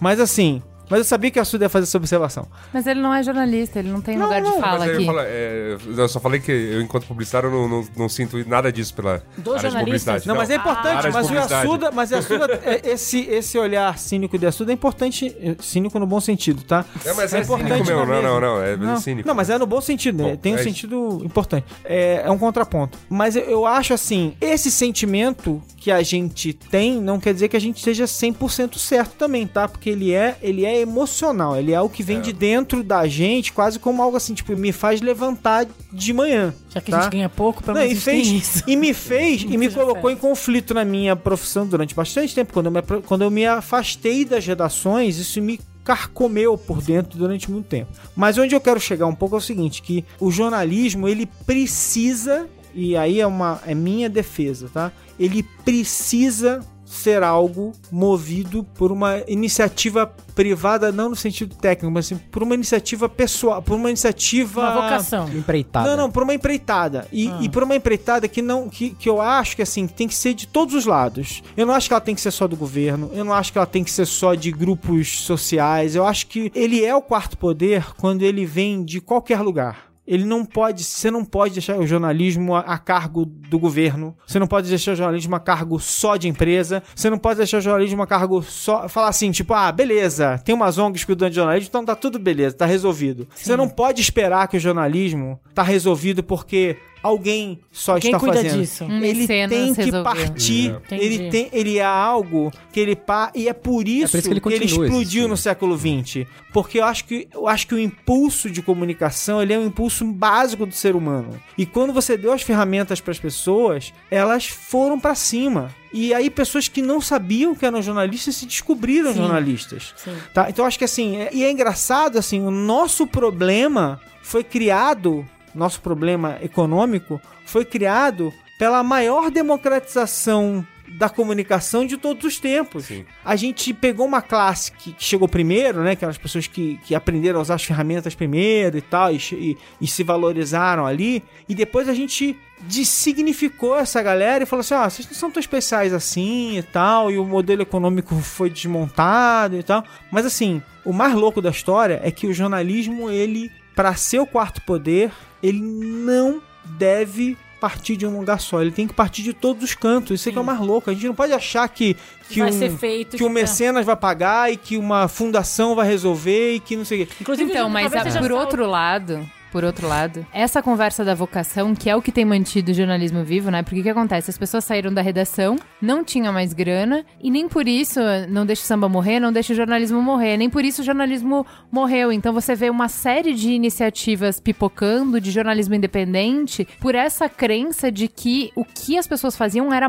era importante, tinha que continuar. E vai continuar. Né? Vai, eu vai sou uma continuar. apaixonada, eu sou de família de jornalistas, eu amo ser jornalista e eu vejo que as pessoas ainda valorizam, porque acontece tudo que a gente tá falando, mas ainda tá entre os 10 cursos mais procurados no vestibular da FUVEST, entendeu? As pessoas Sim, ainda sim. querem ser jornalistas. Então isso ainda tem algum valor na sociedade. Não, Porque o eu- Yasuda fala que não é jornalista, mas ele faz um podcast com, discutindo temas super importantes, mas Exato. ele não é jornalista. Ah, não fã. Teve uma época que até se discutiu se precisa, ia Diploma. precisar o diploma, então eu não tenho esse diploma. Mas ah, acho que eh, você tocou num ponto bem importante que corrobora, acho que, pra algumas coisas que a gente tá comentando. Jornalismo, jornalismo, atividade, não- essa não morre. Por quê? Porque justamente, é é, assim, o menino que abriu um blog em 2002, né, resgatando aqui, o menino Carlos, menino, tava fazendo jornalismo, apesar Cara, da ele, gritaria. ele é Apesar da gritaria. 99,99% jornalista e Sim. 0,001% publicitário Ex- penitente ainda. É, sim. Então, assim, era, era jornalismo. O que uma pessoa faz hoje no Facebook, em termos de curadoria, pra levar pros seus amigos e tudo mais, porque ele acredita naquilo ou porque ele quer fazer, está fazendo do jeito certo, é jornalismo também. Sim, porque o jornalismo, o jornalismo não vai morrer porque a gente quer saber se vai ter trânsito na marginal Isso, e a gente quer saber isso. quais são as A propostas gente- do presidente que a gente, vai quer- escolher. A gente, quer, a gente quer saber o que está acontecendo à nossa Sim. volta e isso, e isso, o jornalismo, né, esses, eh, enquanto espírito, enquanto atividade, não morre. O que me preocupa é a gente tentar salvar a indústria do jornalismo, que é essa. Não, mas já tá Yasuda, o que eu queria falar é o seguinte: quando a gente vai pra essas soluções individuais, Uhum. né? Aí o que, que eu vejo de problemática disso? É que a gente, de novo, precariza e vira tipo, ah, não, então é o seguinte, que nem a gente com mamilos. Eu me prostituía na publicidade de dia pra poder fazer jornalismo à noite, entendeu? Uhum. Então, vira. Se a gente não transformar isso num business, por Isso, que vivemos isso. no Você capitalismo? fica- um negócio Você lucrativo. Fica- vile- Isso. porque vivemos no capitalismo Você é inviável e daí você precariza a sua. E aí o que eu acho que eu vejo em um monte de iniciativas de startup Uma e tal. solução possível. É, é essa, E- essa É, e tentativa tem- de buscar um Não, e a gente- negócio e, isso, tipo assim, isso. ah, bom, então peraí. As pessoas não estão vendo valor em notícia pra pagar? Como é que a gente pode fazer elas verem valor? Ah, então tem essa alternativa que eu falei, que é enxergar outras fontes de renda. Então, eu crio autoridade com jornalismo e eu crio fonte de renda a partir vendendo a autoridade, não a notícia. Outra maneira, que tipo de notícia as pessoas vão ver? Então, assim, eu Isso, não quero isso. entrar na BuzzFeedização da notícia, mas eu preciso de clique porque essa é a regra do Aliás, jogo. esse é um ter- Pô, esse é um peraí, peraí, bem- peraí, é um peraí, termo peraí, bem- deixa eu só bem terminar. ruim. Pejorativo. Pejorativo. Como é que eu o consigo... faz Tá fazendo um jornalismo. Jornalismo É. legal. Como é que eu consigo, então? Ah, então a gente vai falar de jornalismo de soluções, que é ser mais humilde, calçar a sandália da humildade e não achar que eu sou, nossa, mas se eu sou o sacerdote de Jesus e vim aqui trazer a luz para a humanidade, como é que vocês podem me negar? Não, eu vou ter mais humildade e falar assim, não, peraí. O meu produto, o meu serviço existe para as pessoas. Se as pessoas não estão vendo valor, o que elas veem valor? O que, que elas precisam? É, eu acho que é um e aí você fala papel- assim, ah, então as pessoas clicam 10 vezes mais em matérias que não apresentam apenas o problema, mas apresentam assim, ó. Temos esse problema e a gente foi buscar soluções. E as soluções possíveis são essa e essa, essa. Porque não deixam as pessoas se, querendo se matar depois de ler a notícia. Sim, acho que tem é, alguns pontos importantes no que eu comentei, por exemplo, sobre é, a questão da Abril querer ter várias coisas diferentes, que é isso de você saber qual é o papel, tanto as pessoas saberem qual é o papel que o jornalismo ocupa nas suas vidas, é, e aí entra uma outra questão também que é muito importante, que lá fora, nos nos Estados Unidos, se usa bastante o termo de media diet, né? A sua dieta de mídia, tipo... o seu- como você controla o seu consumo de mídia. Então, ah, eu leio o New York Times, eu, aí eu vou ter a minha notícia do dia, aí quando eu quero uma explicação eu vou na Vox, quando eu quero não sei o que lá. Você tem uma noção clara de como você consome é, mídia, né? Tem esse ponto de o papel que o jornalismo encontra na vida das pessoas e o papel que o jornalismo vê em si mesmo. Porque é isso, se você tenta meio dominar, falar sobre tudo, você quer tentar dar o trânsito da marginal, você quer tentar dar o furo, você quer tentar dar lava-jato, você quer tentar dar não sei o que lá.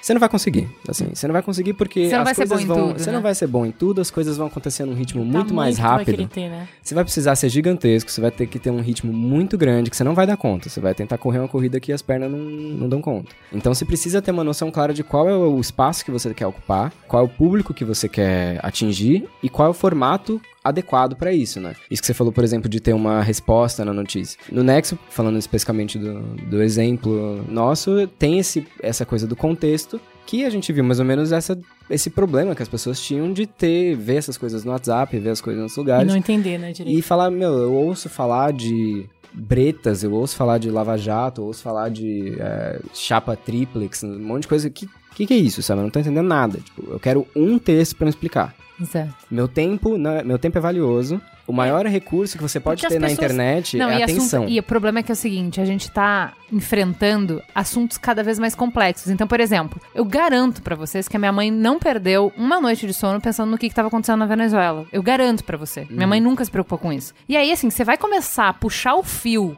da Nossa, Venezuela, ela não agora. acaba nunca. Nunca. E aí, o Nexo, o que, que ele faz? Ele organiza a informação pra você. Ó, é o seguinte. Tipo uma- quase uma aula, né? É total. É uma aula. agora é sim, jornalismo então, tem explicativo, né? Inclusive, tem, tem é, sobre. Até é interessante você comentar uma aula que, quando estavam falando de, de diversificar fontes de renda, uma coisa que, na minha avaliação, assim, é importante é que você, por exemplo, entregar o Omo junto com o jornal, ou entregar a barrinha de cereal da sua revista, ou alguma coisa assim, é um produto tangencial a informação, né? Ele Sim. não, você tá tentando vender uma outra coisa, diversificando sua fonte de renda com uma coisa que não tem nada a ver com o que a pessoa foi lá procurar. Quando, na verdade, o que eu acredito que faça mais sentido é você encontrar maneira de diversificar a fonte de renda com a própria informação. Citando o exemplo novamente do Nexo, assim, o Nexo fez um projeto que é o Nexo Edu, que é uma outra home do Nexo só para educadores e para alunos. E aí a gente foi fazer parceria com colégios, com cursinhos para oferecer assinaturas para alunos. Que assim, é, você pode contar como uma maneira de diversificar a fonte de renda, né? Porque você tá pensando como um produto é, fora do comum, mas é, uma, é o mesmo produto, é a informação. Porque aí é uma questão de enxergar o potencial que a informação Perfeito. tem de educação. Pelo que as pessoas pagam? Porque elas pagam. elas ainda é, compram elas livros, pagam. elas ainda pagam um cursinho, né? menos, né? Não, mas as pessoas É que a gostam de gente é aprender. bombardeado, não. É que a gente- informação a gente tá consumindo o dia inteiro. No WhatsApp, no Instagram, no Facebook. Informação, É, informação tem muito é mais hoje em dia do que tinha sim. quando só se lia jornal e revista impressa, entendeu? As pessoas gostam de sentir que elas estão aprendendo. Agora, também. tem uma coisa de saber o tamanho, de saber o público, que é muito complicada. O site feminino que o UOL lançou, o Universa, que foi lançado com uma equipe maravilhosa, só com as feministas mais maravilhosas. Um monte de jornalista que eu admiro tava lá. Só que eu acho que eles tentaram dar um passo, talvez. Eu não sei total de bastidores, mas maior que a perna. Eles queriam fazer um site feminista dentro do UOL, só que no começo eles faziam matérias maravilhosas, ainda fazem. Só que não estava entregando a audiência esperada para um portal como o UOL. O que aconteceu? Começaram a fazer matéria de famosa de biquíni. Começaram a fazer matéria de horóscopo, porque tava chegando o dia 25 e tinha que dar o número de cliques no mês para considerar aquele negócio um negócio rentável, porque era um jeito, ainda é um jeito antigo de pensar no jornalismo online, que é número de page views, número de unique visitors. É isso quer dizer que é um sucesso. Aí não, tem Não, que verdade, buscar é que na verdade, é que na verdade o número só, só- vira acaba virando dinheiro, né? Porque o número de page views Mas aí é você aquela coisa do banner que tu falou que É, é, então, não, é, o número de page views é a possibilidade de eu vender o banner lá, que é, uma, que é a forma mais antiga, que é o, com o dinheiro que eu vou pagar o salário da galera. Tipo, que no fim das contas é isso. É, Mas é que a tipo, receita é não tem que ser tão simples. A gente tem que buscar é. lugares alternativos, Claro, porque aí eu não claro. posso defender. Aí sim que o jornalismo fica depredado. Por quê? Sim. A gente precisava de 100 pessoas entrando, 100, né? Um número imaginário entrando no site. Temos 50 com essas matérias aí de feminismo, feminicídio, de lá, lá, lá, lá. Então, um perfil de mulheres empreendedoras. Não, não. Então faz aí os 10 looks, looks da Meghan Markle, que vai dar sucesso, vai dar É, mas- clique. Famosas, que, tipo, e aí começa até a depredar a imagem que, a- que o site queria ter no caso Universa. Porque o primeiro mês era incrível, só matéria foda. No segundo mês tava, você não vai acreditar que essas famosas têm mais de 40 anos e estão de biquíni. Porra! Cara, um- o Merigo Mas tem aí- um horror. É, um é. horror. Assim, Mas aí a assim, gente você tem- nunca vai ver uma matéria do B9 com uma chamada Você não vai acreditar. você não vai acreditar, ou que esconde se for- só o- se a for de zoeira. É aquela pegadinha, né? Cara, Só se for Clique pra para ver zoar. o cabelo novo, né? Quando eu comecei a escrever, eu queria fazer textos é, chamadas publicitárias, né? Textos é, impactantes, não sei o que, pra chamar as pessoas pra matéria. Merigo desaprovava todas. Era muito difícil. Eu mandava 50 opções de título pra conseguir aprovar um. Então, assim, isso. Mas é que isso não é jornalismo, né? Você não vai acreditar que essas famosas. Então, mas é isso que é legal. O que eu acho que, assim, no final do dia. Aí é a, é a ótica do capitalismo versus a ótica do produto, né? Ok, no curto prazo você vai entregar os o, o, o que você precisa pra continuar pagando o salário da equipe. Só que no longo prazo, se você acabou com o seu produto, você não vai ter nada. Mas a É, gente você Tem inclusive- o potencial, o universo ainda é um site incrível. Tá, mas a Mas gente cai fazendo Ainda isso, matérias maravilhosas, mas aí. Fazendo bem, isso, ele perdeu parte perdeu do parte público. e Ah. do seu propósito inicial. Sim. Entende? O meu público não são os anunciantes. O meu público é a audiência. Se eu não tiver audiência, se eu não tiver credibilidade, eu não tenho mais nada pra vender, gente. Fecha a lojinha, entendeu? Eu Mas não a- adianta eu ter milhares de cliques, não adianta eu ter. Ah, eu sou o maior portal do mundo. Tá bom, mas ninguém mesmo- acredita no que você fala, Pois não é, adianta. mas ao mesmo tempo, né, a gente vai pegar esse exemplo, um jornal que publica o que vier, tem alguém fazendo trabalho pra ele. Tipo, ele só tem que deixar o, né, o portal lá. Eu tinha um sonho, eu já falei isso, eu ti- tinha uma piada que eu queria fazer aqui no B9, que era lançar o Brainstorm 4,5. Só pra publicar release. Só pra publicar release e ver o que acontecia. E tipo, sabe? Tipo, ó, você mandou release pro B9? Então, não tirou nota pra. Tá, mas tá no 4,5. Você ganhou um link na internet. Parabéns. Você ganhou. Sabe? Bota no clipe. Só pra ver, só pra ver o que, que acontecia. E eu, te- eu, eu, eu te garanto que se bobear, esse, esse portal ia ser bem indexado. E É, a esse gente- portal ia ser Porque no fundo coisa. as pessoas estão entrando pra ver. ah, Você não vai acreditar que essas 10 famosas estão. Tá, mas aí, assim... Não é, não é só que as pessoas estão entrando pra ver isso. Eu acho que. eu- e aí, eu tenho. Novamente, vou bater na tecla da soberba. Por, né? Muito jornalista aqui na mesa, existe uma soberba sim, que é. Ah, as pessoas não consomem o conteúdo de qualidade que eu faço. Tem um ponto aí que é o seguinte: tem um- uma lição de casa pra fazer grande, gigantesca. Na hora de se produzir conteúdo hoje em dia, né? Que é, enfim, olhar pro, pro texto, aquela, todas aquelas coisas de, de SEO que, que as redações hoje do, do, do jornalismo tá, tá cheia, né? Tipo, os caras já vêm. Eu, eu tô trabalhando com dois jornalistas e eles já sabem, não, não, instala lá o Yoast pra mim lá no, no WordPress, os caras já sabem o que fazer, assim, não preciso falar mais nada. Eu, que legal. Mas tem o outro lance, tem o outro lance que a gente tá olhando menos, que é. E aí que eu falei, eu vou bater um pouco na, na questão do- que você chamou de buzzfeedização, porque eu já cometi esse erro. Tem texto meu publicado no B9 usando esse termo de maneira pejorativa e eu não concordo mais com esse termo. Porque eu. Estão fazendo jornalismo. Porque eles estão fazendo. Um, que eles estão fazendo jornalismo, e dois, que é um meio democrático. Tem o lance lá do, do, do community, eles falam sobre tudo, porque a internet cabe tudo, enfim. Tem um lance. Tem um, eu acho que tem um Eles lance. garantem o clique com. Veja aqui, 10 maneiras. Quem é você no Friends? Então. E aí, por que tá eles a têm gente- essa grana do quem é você tá- no eles Friends? Eles, financiam podem fazer. é. É, Tem, é exatamente. A tem gente- a coisa do jornalismo de massa, tem a comunicação de massa. Sim. Precisa ter. Na Globo tem o Sim. Profissão Repórter com Caco Barcelos, que é maravilhoso. Mas pra ter isso, tem que ter o Fantástico e a novela das nove, entendeu? ter- Porque senão tem- a coisa não se paga. É, Tá, tem o- que ter. Não, aí, pera, só pra amarrar aqui nisso tudo. Que a, a gente tem que olhar pro resto do jornalismo sem essa soberba. O resto do jornalismo significa o BuzzFeed. O resto do jornalismo significa os sites de fake news. Porque eles não são jornalismo Ah, de não. qualidade. Ah, não, calma. Fake news, não. Calma, calma, calma, calma, Não, não, calma. não, não, não. Calma. Isso é sujeira. Isso é Calma, ruído calma, estático na calma, rádio. Calma, Não, não acabei minha fala. Não. Calma. É a galera cagando na piscina que todo mundo vai ter que tomar Juliana, banho. Juliana, tem técnica por trás daquilo. Te- técnica. Sabe por que, que o fake news dá tão certo? Porque tem técnica. Técnica. Mas aí não é jornalismo. Não aí é é, redação. jornalismo, não redação. é jornalismo não, não, não, não. isso, Tudo bem, mas a gente, a gente não tá aqui pra salvar o negócio. A gente não tá aqui falando que jornalismo precisa existir, mas tem que se sustentar. Jornalismo é um negócio tão bonito, tão precioso na humanidade, mas ele precisa se pagar. É assim, a gente tem que olhar. Tem que olhar. Por que, que esse site de fake news tá dando tão certo? Não, o Por que, as você, pessoas peraí, estão o que você tá querendo dizer é o tanto? seguinte. Ah. Eu assisti lá no, no SXSW, um publicitário, inclusive, Uhum. é, um CCO de uma grande agência de publicidade, falando sobre como contar uma verdade igual um mentiroso. Que eu acho que é esse ponto que o Yasuda tá querendo dizer, que é o seguinte. Usar bom, a técnica, a é, forma. se eu tava contando a verdade nas eleições e eu perdi, eu não consegui atingir o coração das pessoas, eu não consegui falar com as pessoas como quem tava falando a mentira, o que que o mentiroso tem que eu não tenho pra atrair as pessoas? É. Certo? Então, eu sou a, a cenoura, que é nutritiva e te faz bem. Mas eu tô tentando competir com o brigadeiro que te faz sentir bem naquele momento e é isso que você quer e que ele não é bom pra você. Como é que a cenoura pode ganhar do brigadeiro?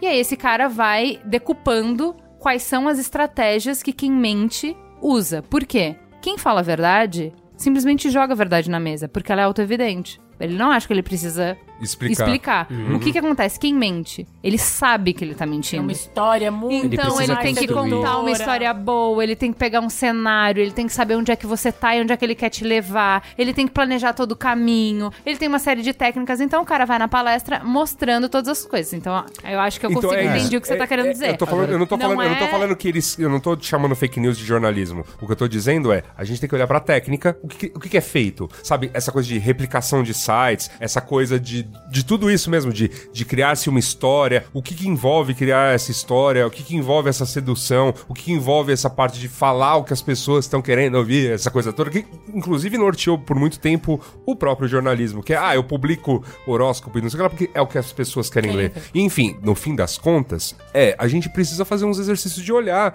pro que dá, tá dando certo pra tentar explicar um pouco do nosso tempo.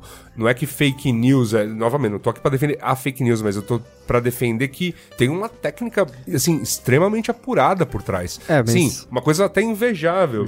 E, tipo, e feita com pouco recurso. E, e essa, e essa que é a Mas parte aqui- interessante. Ela é invejável, mas assim, é, eu acredito que não é uma técnica que a gente tem que entender pra saber qual é o método de funcionamento dela, como ela deve ser neutralizada, na verdade. Mas eu- Porque eu, é eu não acho que. e É, eu não acho que seja uma mas, técnica. Mas é, que- é que a disso. gente, é, mas é que a Eu acho tá que é mais olhando... sobre. Não é, é menos sobre a técnica apurada, porque tu vai ler o texto de uma, uma reportagem que fala que, sei lá, É, exato, a gente Tem não quer texto, replicar sim. Lula essa... ganhar, vai Não. virar Venezuela, Então, já tem- tá tudo não, comprovado, tem tarará, texto, tu vai tem texto, então, é, tem textos que falam o seguinte. Tem erro de português, tem, Não, enfim. é. tem textos que são tristes, mas assim, desculpa, o próprio G1 publicou alguma coisa sobre o seu Haddad ganhar, o Brasil vai virar Venezuela. O G1, tá? Um dos A minha, minha colunistas. notícia de fake news Mas, preferida é Dona Marisa Letícia está viva Então. na Venezuela. Você Mas, ah, tem aquela, tem aquelas é do, tem, tem- tem uma que eu, tem uma que eu gosto bastante, que eu- porque usava-se muito como exemplo das fake news, que era o exército está pronto Sim. pra, pra tipo, garantia, né, as coisas, tá, a ordem, bababá, aquela coisa que, na época do impeachment, isso.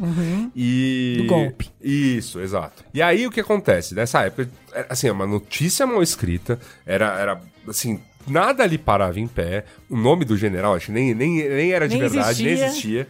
E o lance todo é que essa Rodou. birosca rodou. E não é que ela rodou assim, ah, pô, as pessoas compartilharam isso, mas assim, se você fizesse uma busca pro assunto na época, você até tá querendo procurar fontes de informação, e tudo mais, você ia cair naque- naquilo. Aquilo foi impressionante, o quanto aquela do. Tipo, gente, sabe, séria, assim, tipo, uma hora falou: não, não, isso tá rolando. Vamos ter que fazer até, inclusive, sei lá, uma apuração pra ver se tá ou não. Que, jorna- que os jornalistas fizeram. Fizeram loucura. apuração e falaram: ó, não tá rolando nada disso. Que o Nexo deve ter feito. né? É, é que e assim- aí, e aí eu, por isso que eu comento que, tipo, se alguém, porque eu me lembro de, de ler gloriosas reportagens sobre as fabriquetas de fake news. Então, assim, alguém lá no interior de Minas Gerais, num escritóriozinho fuleiro, sabe, empregando pouquíssimos produtores de texto, Redatores. redatores. Um cara desse está conseguindo um efeito com esse tipo de infraestrutura, o que que os conglomerados estão fazendo de errado? Ah, e a É. gente vai saber, e, a- e vocês vão saber das fábricas de fake news lendo reportagens sobre Claro, fábricas. Exato, claro, é. claro.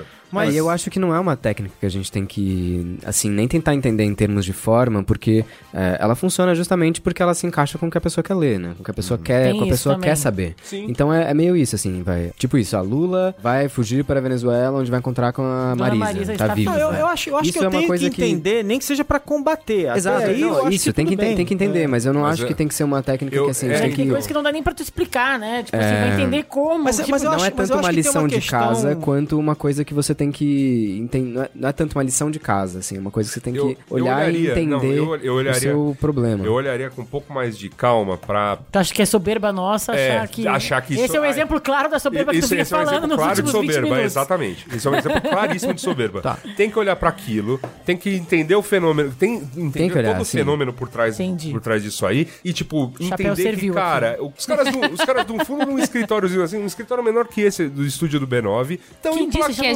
gigante, Gigante. e que é lindo, Que é e que foi, a- Que tem- foi elogiadíssimo por Stella Renner, uma das maiores cineastas Olha desse país. E- inclusive Por Bárbara tem vista, dos Anjos que- Lima que também. inclusive Olha tem aí. vista privilegiada pro Para o NEA, né, o antigo Abril. prédio da Abril, Exato. que a gente vê cada vez mais janelas apagadas, assim, Ai, foi, que foi, foi meio evolu Tipo, cara cara, evolutiva, né? é. Tipo, Jogar cara a cara.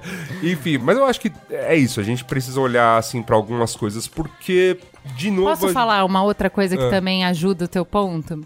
Eu assisti lá na XSW, tô muito poser, né? Falando, jogando essas referências. Lá no South By. Lá no South By, em Austin, Ai, que quando eu estive lá viajada. cobrindo pelo B9, É. eu fui numa hum, palestra que era sobre produção de conteúdo em tempos de inteligência artificial. E foi muito legal, porque eram três caras justamente de empresas que produzem conteúdo com inteligência artificial. E aí eles estavam falando de vídeo, de hum, infográfico e de texto, completamente produzido por inteligência artificial. Foi super provocativo, porque eles estavam mostrando assim, cara, pensa, por exemplo, o trabalho de fazer um vídeo. 90% do esforço é trabalho braçal. 10% é realmente criar o vídeo. Então você pensa assim, putz, eu queria fazer um vídeo que fosse assim, assim, assim. Depois que você teve a ideia, você vai ter horas e horas e horas pra tentar fazer essa sua ideia. E isso a máquina pode fazer. A ideia a máquina não pode ter, mas esse trabalho braçal ela tira. E aí, se a gente tá falando de trabalho braçal, a gente tá falando, ah, antes pra fazer um vídeo eu precisava de 10 pessoas, a quantidade de vídeo que eu preciso. Se eu tirar o trabalho braçal, que é 90% do trabalho, é uma pessoa tendo ideia o tempo inteiro e deu, acabou, já faço milhares de vídeos. É meio isso. E eles estavam conversando sobre, tipo, ah, por exemplo, vou dar um exemplo bobo. VT de replay de jogada no futebol. A máquina faz isso. Criar Faz uma tempo, né? matéria. Exato. E, e quem criou isso foi o pessoal de games, né? Por causa do FIFA, né? Os, os- os jogos têm um sistema de entender a lógica pra fazer replay há um tempão. Então os- os- a tecnologia dos games Exato. acabou ajudando. E né? aí ele tava falando assim, ah, e o futuro não é inteligência artificial é, escrevendo a matéria básica. É inteligência artificial produzindo. Então, assim, por exemplo, ah, tá tendo um protesto, não sei o quê. Eu mando, como que chama, o drone pra lá, ele vai captar as imagens e eu vou pegar essas imagens e fazer a matéria. O que que ele falou? O nosso sonho é construir uma inteligência artificial que tenha a inteligência de um gato. Não tem. Até hoje, tudo isso que a gente faz, que já consegue substituir muito dos textos escritos, editar vídeo, lá, lá, não tem a inteligência de um gato, Sim. entendeu? Sim. De uma criança de 3 anos. O que ele tá falando é o seguinte: então. A gente consegue, por exemplo, que uma inteligência artificial tenha acesso a um jornalismo de dados, então a banco de dados e analise e tire, extraia um insight para um Pulitzer. Ó, eu tô olhando aqui só nas despesas de viagens de é, membros do Congresso. Tem- e pela tem análise desses aqui, dados, exato, é. eu consigo ver que essa incongruência me fala um padrão que tal coisa, tal coisa. Só que ainda precisa de alguém para escrever essa matéria. Sim. A inteligência artificial não escreve a matéria que ganha o Pulitzer, Não, acho entendeu? que- acho que- Então, isso eu acho foda como um volta pro ponto do Maron, que, putz, não vai ser do tamanho que a gente era antes, porque a gente automatizou um- uma parte grande do trabalho, então são poucas não- pessoas. o que não- o que não fez- o que não automatizou fez outsourcing, né? É, então, Não, assim, mas- a gente não, tá falando um de grupo baristas. pequeno, um grupo pequeno de Isso. pessoas consegue fazer mais coisas do que Isso, antigamente. eu acho, eu Exato. acho que isso é, É que muito usando tecnologia. coisa. Isso é o muito café legal. da esquina também é café. Sim. Não só o café do barista é café. Então É. a notícia da massa também é notícia. Não, mas é, É, é- agora é tem- importante, tem um importante uma ponto. coisa aqui explicar. O, por exemplo, o sistema que ela tá falando, né? Tipo, esses caras que estão fazendo inteligência artificial, o sistema de edição é muito interessante. Eles pegam, por exemplo, um texto de celebridades, que são os mais fáceis, inclusive. Tem celebridade, fala, celebridade não, política. são fáceis assim. Não, não, não, não, não. Tô falando assim. Eles pegam um texto de celebridade política e tal. Eles, a partir daí, eles detectam os personagens daquele texto, né? Então ele pega o texto, ele lê o texto primeira Sim. vez e detecta que tem no texto tem nós aqui da mesa. Aí ele vai no banco dele de, de imagens e encontra fragmentos de vídeo em que a gente apareça, tá? A partir daí ele coloca fragmentos de vídeo em que a gente aparece né? Ele identifica os verbos que estão no texto para ver se os vídeos, aí tem que ter metadado nos, nos vídeos, né? Se os verbos batem com os vídeos. Então é Yasuda andando, Maron correndo, Juliana rindo, sei lá, entendeu? E aí ele pega ver se ele tem esse tipo de fragmento. A partir daí ele pega, ele vai ler o texto e aí ele vai ver. Se tem um momento que tem Juliana rindo, ele vai catar Juliana rindo e vai cobrir Juliana o, o ponto em que aí tem uma locução que pode ser ou ou um ser humano ou a máquina falando e aí ele vai cobrir Juliana rindo com um fragmento da Juliana rindo, vai você o Yasuda andando e assim por diante. E ele faz isso em segundos. Então você consegue pegar as suas matérias ali do dia a dia e transformá-las em vídeo muito rapidamente e gastando uma fração do dinheiro que você Mas É, gastar. isso agora tudo é um uma adendo coisa. a uma coisa que já tem que existir, né? Porque É, tem que ter alguém com uma inteligência maior do que o de um gato Sim, sim. pra É isso. Porque isso- reunir, isso que você- adicionar a esse O caso que você mencionou, por exemplo, de gasto de congresso. Isso é, é simples de você entender. Vou dar um banco de dados para um computador, ele vai ver quando um- algum valor desvia muito do, do restante. Mas a questão é que tem toda uma série de pressupostos anteriores que é entender a noção de o que é um congresso. Tipo, qual é a importância de ele não gastar demais? Qual é a importância de um parlamentar gastar muito ou pouco? Não, os parâmetros Que são- alguém tem que botar, Então, né? O que, que você tá eles- procurando? Mas é que novamente Mas é- mas eles é- vêm para o qual é o papel daquela informação pro leitor. Mas né? é por isso, Por que, que isso, é que dá um trabalho do inferno. Por isso que quando o Washington Post e o New York Times se prepararam para as primeiras coberturas, eles cobriram Olimpíadas e eleições usando robô. Né? As, as Olimpíadas de 2016 e as eleições de 2016 já usando robô. Então, eles têm toda uma heurística que eles têm que construir a partir daí, né? Eles têm que pegar todos os candidatos e eles têm que transformar esses candidatos em perfis, tipo perfil de rede social, né? Com historinha, onde ele nasceu, idade, esposa, filho, marido, esposo, filho, filha, mãe, pai, tal. Assessor. Aí eles têm que pegar e criar várias entidades, né? Ah, prédios públicos, porque vai ter eleição, né? Onde vão ser as eleições? Os prédios públicos, a prefeitura, o prefeito, a prefeita, a presidente, o presidente, a não sei quem. Eles têm que criar todos esses personagens, criar um elenco de uma, de um, de um, de uma história, né? Aí eles pegam vários jornalistas que vão escrever templates básicos que vão ser completados pelos já tem robôs. emprego pra jornalista aí, ó, junto dos robôs. É, que vão ser completados pelos robôs. São vários templates de, histórias que vão ser completados Eu- pelos o- robôs. a, inte- a inteligência artificial que eu vi pra jornalismo era uma coisa muito. Era isso mesmo, né? Que te- tinha isso e tinha. e ele fazia muito aquele jornalismo de balancetes e análises financeiras. Essa coisa de olhar pro dado do dia e escrever o que aconteceu na Bovespa, sabe? É, eles estavam falando de, por exemplo, o canal do Tempo, que faz notícia é, Sozinho. contextualizado sozinho, sozinho. entendeu? Pra Sim. dizer o que, que acontece naquele. O que, que isso, É. esse tempo impacta naquele lugar, entendeu? Essas questões de inteligência artificial no jornalismo e tal, elas podem ser vistas por esse lado de, ah, tá precarizando a nossa prática, mas também dá pra ter um uso por parte dos jornalistas, né, Sim. fazer o seu trabalho. No caso, o Next, por exemplo, a gente fez um, teve um projeto que foi um chatbot de Messenger, na época da, do Enem, É, as pessoas, os alunos podiam se inscrever pelo Messenger e aí mandar dúvidas e recebiam textos do Nexo que ajudavam nas dúvidas Olha Ai, que amor. Legal, é, via. Messenger. Então, assim, é uma coisa de inteligência artificial, mas funciona como um serviço que te ajuda a Sim. entender como filtrar é, Boa. a informação pra você mesmo. E, essa- e essas coisas de técnicas que a gente.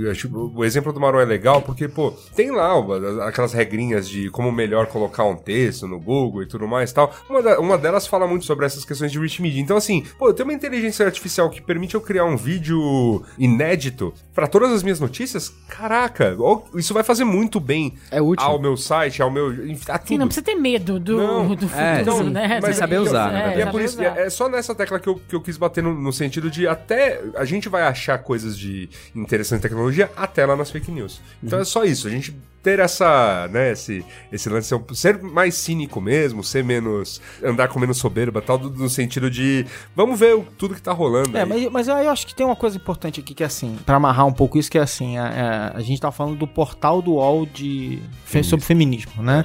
Sim. E a gente reclamando de que o portal foi se é, diluindo, né? Foi diluindo a qualidade. Só que assim, aí a gente entra numa, numa questão que vai pro domínio da economia, né? Do, do modelo de negócio desse negócio. Se você quer criar um portal de feminismo, né? E você quer efetivamente bancar ele com dinheiro de banner, ou de projeto, ou de seja lá o que for, eh, se você quer bancar ele de banner, você já tá com um problema gravíssimo, porque você efetivamente você não vai conseguir manter a qualidade das suas matérias, que você vai ser obrigado a, a ir atrás dessas coisas meio bizarras. Se você quiser fazer com banner, projeto e Quem tal, projeto, eventos e tal, você supostamente precisaria de tempo para criar um público, para achar um público e tal. Então você teria que ter bolado um plano de negócios que te daria fôlego para esperar, sei lá, um ano para conseguir colocar de pé o evento, que vai dar grana, que não sei o que. lá. Então, alguém aí não fez dever de casa. Esse que é, meu- esse que é meu ponto, É, não, entendeu? Tá, isso, isso, Não, não, isso eu- é uma impressão minha, isso que eu falei, tipo, de fora. Não sei se. Mas, é- mas, né? é- mas acontece, esse é o fato. Eu, acho que eu é, trabalhei, sim. trabalhei 17 anos em editora, né? Tipo assim, eu fiz esses projetos. Assim, Sim. tipo, eu vi esse negócio acontecer e eu sei como isso funciona. Tipo assim, efetivamente, Foi mal- foi- foram feitos maus negócios. a gente faz isso. E a gente, todo mundo, tá? A gente,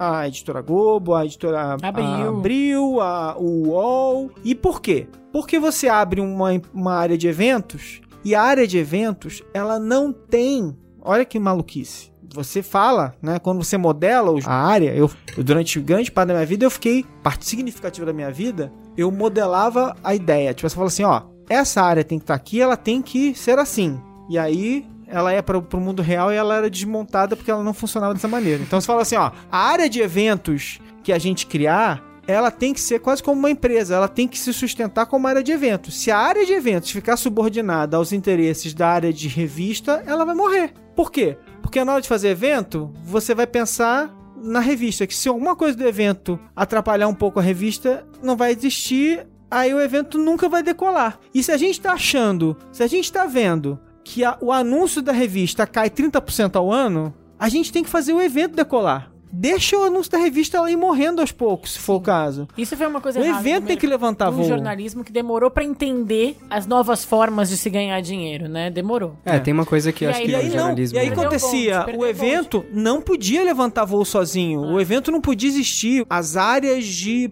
projetos de conteúdo, elas têm que poder criar projeto de conteúdo, inclusive white label, se for necessário. É, Até porque você às vezes precisa trazer o cliente para perto. Às vezes um projeto de conteúdo white label, white label, white label é feito sem marca, né? Pro ouvinte entender. O white label às vezes é algo que você faz com a sua qualidade e e muitas vezes sem colocar a sua marca para que o cliente use a sua, a sua qualidade. Então, um exemplo disso prático no mercado é quando às vezes uma empresa, sei lá, uma, uma empresa que faz um arroz de boa qualidade, ela entrega para o Carrefour o arroz Carrefour. Tá? Então aí o Carrefour usa o arroz de uma outra empresa e faz arroz Carrefour. Só que eu, na verdade, é o arroz, sei lá, tio João, porque, enfim, é a mesma não é o- fábrica que fez. enfim, eu tô uma- inventando aqui agora um arroz tio João que é arroz Carrefour, não é verdade, tá? Só pra não É, uma coisa só pra falar, assim, talvez também pra gente deixar coisas mais positivas, né? Assim, pra gente deixar Sim, um pouco mais favor, de esperança na por vida. favor. Que eu acho que uma coisa que o jornalismo tá começando a aprender, que ele já sabia, eu tenho a impressão de que ele já sabia antigamente, mas se perdeu no meio do caminho de alguma maneira, começando a aprender a entender o, o, o peso e a importância que tem comunidade, né? Criar uma própria comunidade e se bancar ou tentar criar uma relação de um vínculo quase simbiótico com sua própria Vou comunidade. citar isso agora, porque Que é a a gente fez mesma um programa coisa. sobre isso duas semanas atrás, semana passada ou semana atrasada? Sobre o programa sobre assinaturas, né? É, é, é, tá? é meio, é bastante isso, assim, é... Seja assim, o Jota tem o seu público muito claro Exato. quem é. É Exato. aquela comunidade, e aquela comunidade vê valor nele e vice-versa. No caso do Nexo, a mesma coisa. A gente tem uma noção clara de quem a gente quer atingir, e esse público é o público que justamente gosta de ser reconhecido como uma pessoa que é informada, assim, gosta aí. de falar pros outros, não, como você está controlando suas informações, gosta de vir cobrar os amigos de como eles é, lidam com informação. E essa é uma coisa importante, na verdade, porque é é um pouco isso do que você falou de barista, assim, de localizar a coisa novamente, mas a- aí, assim, nessa metáfora do, do barista, eu pessoalmente acredito que um pouco do papel macro pro, que a gente deve tentar buscar pro jornalismo é de não ser só baristas, de ser isso que vai ser menos grupos fazendo, porque não dá pra todo mundo fazer de fato, é muita, muita competição entre si Aham. com pouca qualidade, mas de ser com que a gente chegue num ponto em que as pessoas percebam por conjuntura política, por diversas situações econômicas que acontecem, o valor que aquilo tem. E eu pessoalmente, eu aí pode ser um pouco também de acreditar das no- utopias do é, das utopias, mas eu, eu acredito que, que, assim, chega um ponto em que as pessoas estão cansadas de ver Ai, coisas amiga, sem saber o que que, o que, que é, faz sentido ou não. E aí você tá Tomara, vendo... pelo menos, né? Eu, eu acredito Mas que eu sim, acredito porque também. você tá vendo ali, a seu grupo de família, todo mundo no WhatsApp falando merda, assim, tipo, sem entender o que, que é verdade, o que, que é mentira, e você vê no outro lado uma comunidade de pessoas que gosta, que se orgulha de falar quem bem informado, que vai debater, que E- vai ter contraponto, você fala, qual grupo eu quero fazer parte, sabe? E não só. Quando a gente criou o Mamilos, a gente criou. Sabe que quando você faz o TCC, você parte com uma pergunta de pesquisa? Uma hipótese. hipótese. É, a gente lançou o Mamilos com uma hipótese que ela existia em nós. Que é assim: o que a gente via no mundo era as pessoas debatendo. Qualquer tema, não importa se é parto ou se é reforma trabalhista. Era da mesma forma. De uma maneira em que elas dilaceravam qualquer relação no processo de discutir opinião. Entendeu? Então, não é possível. Será que a gente só tem um jeito de discutir qualquer assunto que seja partir do pressuposto que quem pensa diferente do que eu é necessariamente mal intencionado ou burro? Será que todas as discussões que eu fizer de algum assunto complexo partem desse mesmo pressuposto e, portanto, geram uma quebra de relações e gera estresse e tal? Não dá pra gente conversar de outro jeito? Sim. E aí a gente cria o Mamilos e a gente vê que, assim, o Mamilos ele não é brilhante. Ele não é muito diferente. Ele simplesmente ressoou nas pessoas, que é isso que você tá falando.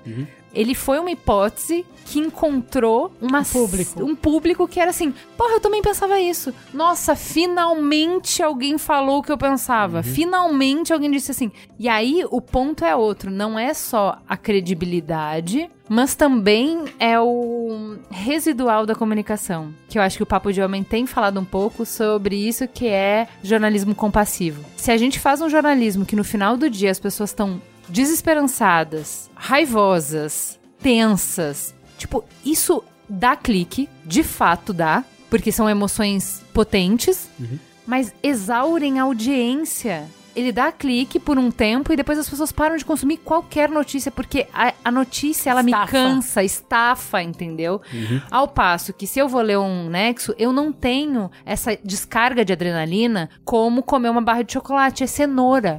Faz bem pra você. Não ele tem vai que- dar essa carga de adrenalina. Não vai, entendeu? Eu, Mas você vai conseguir comer. To... Assim, se todos os dias da sua vida você precisar comer cenoura, você consegue. Se todos os dias da sua vida você precisar comer chocolate, não rola. Uhum. Então você consome chocolate porque toda vez que te botarem, escolhe entre chocolate e cenoura. Toda vez você vai escolher o chocolate. Só que se você comer chocolate 30 dias seguidos, você vai passar mal, criatura. E aí você vai achar que você não pode nunca mais comer. Não é isso. É que não dá pra consumir notícia desta maneira. Eu acredito que o que você falou é verdade, comunidade é importante, e aí sai do nosso ponto do Olimpo de que as pessoas vão vir pra mim só porque notícia é importante, não. Elas vão vir por uma série de outras coisas que os seres humanos eu acho que desejam. a base, a base de tudo que a gente tá fazendo aqui nos últimos anos é acreditar em comunidade, né? É. Exato. A gente discute as coisas Totalmente. fervorosamente por isso. assim. Não, e assim, é, po- podcast é basicamente tá, É acreditar em né? comunidade. É, mas também tem isso. O jornalismo se colocou num lugar em que ele se questiona.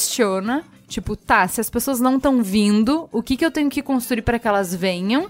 E aí a gente vai falar de jornalismo, por exemplo, fact-checking, que é, ah, não, qual é o meu valor? É de gatekeeper? Então, tá surgindo um monte de coisas de checadores de fato que é assim, ah, não, esse é o meu valor, é isso que eu entrego pro público. É, você quer saber se uma coisa é verdade ou não? Não adianta procurar A em qualquer Globo lugar. e o fato ou Vem fake, aqui. né? A grande campanha da Globo agora, né? Do fato ou fake. Ok. Outra coisa, o que, que eu entrego pra você? Ah, eu entrego um lugar que você pode se informar sem ficar exaurido no final do dia. O Nexo é isso. Sim. O Nexo é um jornalismo compassivo. Você não tem picos de emoção, e eu acho que isso é foda, porque é muito difícil, assim, dar clique. Pico de emoção. Quando você confirma a minha visão de mundo, eu quero mostrar pra todo mundo. Quer Dá pico, cara. mas não é sustentável. É porque, assim, não é sustentável. Uma coisa que a gente vê muito é que as pessoas usam o Nexo justamente com esse papel de ser uma voz que acalma coisa, assim, sabe? Tipo, de. Calma, né? É, nem tipo, tanto tá ao céu, nem mundo- tanto à terra. Um tá jogando pedra no outro, outro tá jogando pedra no outro, e fala, mas calma, tipo, vamos ver o que, que é verdade, o que, que não é, vamos ler, vamos. Sabe é o que, uma que voz é a moderadora. cara do Nexo? E- É o Charlot vem no programa de Venezuela que a gente pergunta no final do programa. E aí? Ditadura ou não? é essa a pergunta que as pessoas. No final do dia, foda-se seu texto de 300 laudas. Eu quero saber, ditadura ou não? E o Charlot responde do Nexo: responde, eu acredito que eu entrego o meu valor para o público melhor se eu não responder essa pergunta. Eu não tô me furtando, eu tenho uma opinião. Mas se eu der a minha opinião, as pessoas já entram enviesadas pro meu texto e eu não entrego o valor que eu preciso entregar para as pessoas. Sim. Não é importante eu dizer se é ditadura ou não. É importante eu te dar os fatos, você decide, amigo. Não faz parte da informação. Entendeu? É minha responsabilidade. É, e assim, é, isso de comunidade, eu pessoalmente creio que tem espaço pra isso, porque a gente vê nos próprios comentários do Nexon no Facebook, essas coisas, em redes sociais e o feedback que a gente recebe, são leitores, primeiro, que são muito qualificados, tanto em termos de educação e tal, mas que são muito interessados por debater informação. É, isso até, assim, a gente brinca que é um pouco infernal, porque na, próxima, na nossa parte de gráficos e de, de dados e tal, a gente pode falar de royalties dos municípios, de não sei o que lá, de uma coisa ultra de nicho, ultra específica. Vai ter um especialista no assunto que vai vir e vai falar, tipo, não, porque na verdade vocês estão desconsiderando, não sei o que lá, não sei o que. E as pessoas vêm, elas vêm debater. E assim, não é porque, ah, ah, mas é porque no Nexo tudo é maravilhoso e o público é incrível, não sei o que lá. É porque as pessoas querem debater. As pessoas querem debater e elas querem aprender e elas querem ter vozes Dissonante, dissonantes. né? Mas Uhum. Isso, esse debate tem que ser organizado. Não dá pra ter um debate onde é um monte de gente gritando umas com as outras. Sem As regras têm que estar claras. tem que estar né? claro de E qual é a sua mediação. vez. Tem que ter boa, medici- boa mediação. Qual é a sua vez de falar, qual é a vez do outro de falar e qual é o papel que o jornalismo ocupa nisso. Tipo, eu acho que eu bato de novo na mesma tecla, assim. Todas essas crises, na minha opinião, na minha visão, advêm do jornalismo meio se perdendo qual é o papel que ele tem que ocupar. Você não precisa falar de tudo. Você não precisa ser a mão que vai guiar a pessoa pra ser, sei lá, lifestyle de moda, não sei o que lá. Você tem que entender o que que é o valor que só você tem, que só você vai conseguir desempenhar e que é fundamental, na verdade, para que a gente tenha um debate democrático decente. E eu acho que é isso que várias dessas iniciativas se propõem, cada uma no seu nicho. O Jota entendendo que ele precisa trazer essa informação jurídica para um público capacitado, as agências de fact-check entendendo que elas precisam cumprir esse papel de o guardião da informação precisa, é, o Nexo tentando dar um contexto e uma curadoria para as informações. São todas iniciativas que têm um papel claro e que entendem qual é o papel que elas cumprem, porque elas não tentam abraçar o mundo inteiro e elas veem o debate como essencial, né? Muito bem, com uma explicação tão rica, eu acho que a gente vai É, pro qual é a boa. chegou a hora.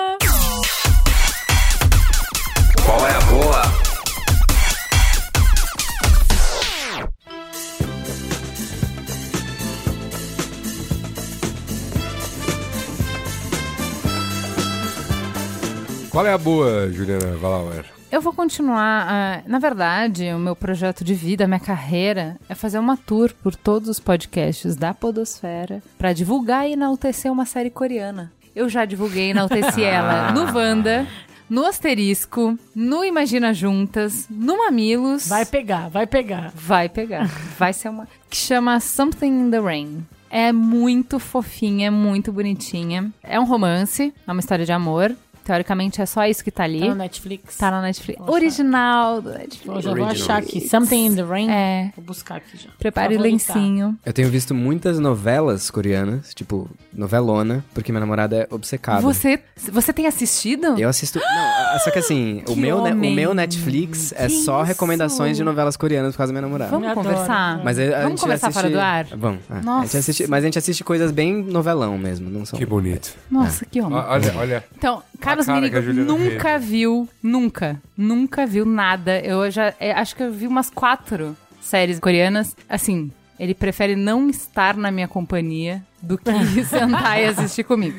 Mas enfim, vamos lá. Eu tô dando a curadoria, tá? Eu assisti, acho que, sei lá, cinco séries coreanas e eu tô dando a curadoria. A melhor pra mim é o Something in the Rain. Já favoritei aqui pra assistir. Cara, é muito, muito fofo. Não, assim, claramente existe um plano de dominação global através da cultura pelos coreanos. K-pop. K-pop. E eu vou dizer, eu tô aqui pra dizer que deu certo comigo, porque depois que eu Foi- entrei foi- nesse universo, foi nunca mais saí. Capturado. Não, é difícil É. de sair. Não, e assim, eu tinha uma. Eu confessei no grupo aqui, e a Suda saiu do nosso grupo, né? Mas eu confessei no grupo que.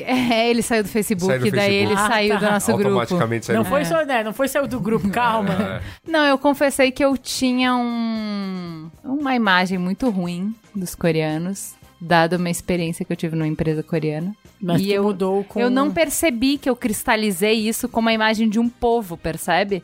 E aí você escuta uma história que fala, mostra as pessoas sofrendo que nem você e vivendo que nem você e tendo as mesmas aspirações que você e você humaniza, né? Sim. Então é incrível, acho que só por isso já vale, né? E por conta disso, assistir séries iranianas e turcas e blá blá blá, eu acho que sempre é legal ver histórias de outros povos passando pelas mesmas coisas e aí você vê humano, né? Humano, passando pelos mesmos dramas. Mas essa história específica, Something in the Rain, é a história de um casal que, pro padrão brasileiro, gente, honestamente, qual é o problema? O problema é, eles têm uma diferença de idade, a mulher é mais velha que o cara. Mano, não é boa. Foda-se, né? Quantos anos A de gente diferença? passa isso numa boa e tal. Mas quantos anos de Mas diferença? ela tem uma mãe arrivista que quer que ela case com alguém o quê? A classe média, né, gente? Só pode ser médico, engenheiro Ou advogado. ou advogado. Essa é uma coisa. Se vocês conhecem isso, a mãe de alguém aí já foi assim. E qual é a profissão do menino, gente? É, Designer, jornalista. Ele desenvolve games, gente. É isso que a pessoa faz na Coreia. Maravilhoso. E aí, óbvio que não vai dar, né? O cara é mais novo, desenvolve games. Que futuro vai ter esse menino, gente? É basicamente. É Muito melhor do que um advogado, É, o que é possivelmente uma carreira de apre- sucesso então, na Você Coreia. tá né? apresentando pra sua mãe um podcaster? Como é que isso vai dar certo, gente? Essa gente não é boa. Não é boa. E aí, o que eu acho legal do Something in the Rain é o seguinte. Eh, embora seja uma história de amor, inegavelmente, ela nunca se furta disso e é muito fofa. E ele- os dois personagens são muito bem construídos e os personagens secundários também são muito bem construídos. Tem um arco muito legal de uma mulher que é tudo que ela queria na vida era ser. a- Sabe a síndrome da boazinha? Ela é a personificação da síndrome da boazinha. Ela é abusada em casa porque a- o sonho da vida dela é ser uma boa filha. Então a mãe deita e rola.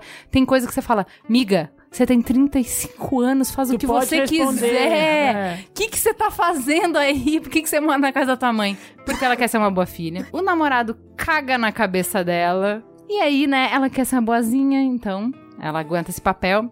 E principalmente, acho que é o que é mais bonito, ela passa por um assédio violentíssimo na empresa, que é como as coisas são, né? Sim. E não é diferente aqui no Brasil, porque a gente tem Não. uma série de coisas, né? Iniciativas na publicidade, levantando o tapete pra gente ver a sujeira que tem embaixo. Mas tem um componente cultural na Coreia que é bem complicado. E eles mostram com riqueza de detalhes. E eu reconheci várias coisas da nossa empresa coreana, né, Yasuda, que você conhece muito bem. Que acontece bem isso aí no Brasil. Uh, lembrei de muitas coisas na minha passagem por essa empresa. E aí é muito legal porque é o arco dessa mulher sem espinha, que tudo que ela quer na vida é agradar os outros, dela encontrar a voz dela e dela ter coragem de usar a voz dela pra se levantar contra o namorado, contra a mãe, contra a empresa. E cara, nesse ponto não tem romance. Não é o arco do herói do. Sim, ah, é na hora que eu dela. descobri a minha voz, aí tudo deu certo. Não, não dá certo, gata. Quando você descobre sua voz, todo mundo vai fazer o possível pra calar ela. Sim. E as coisas vão ficar bem piores, entendeu?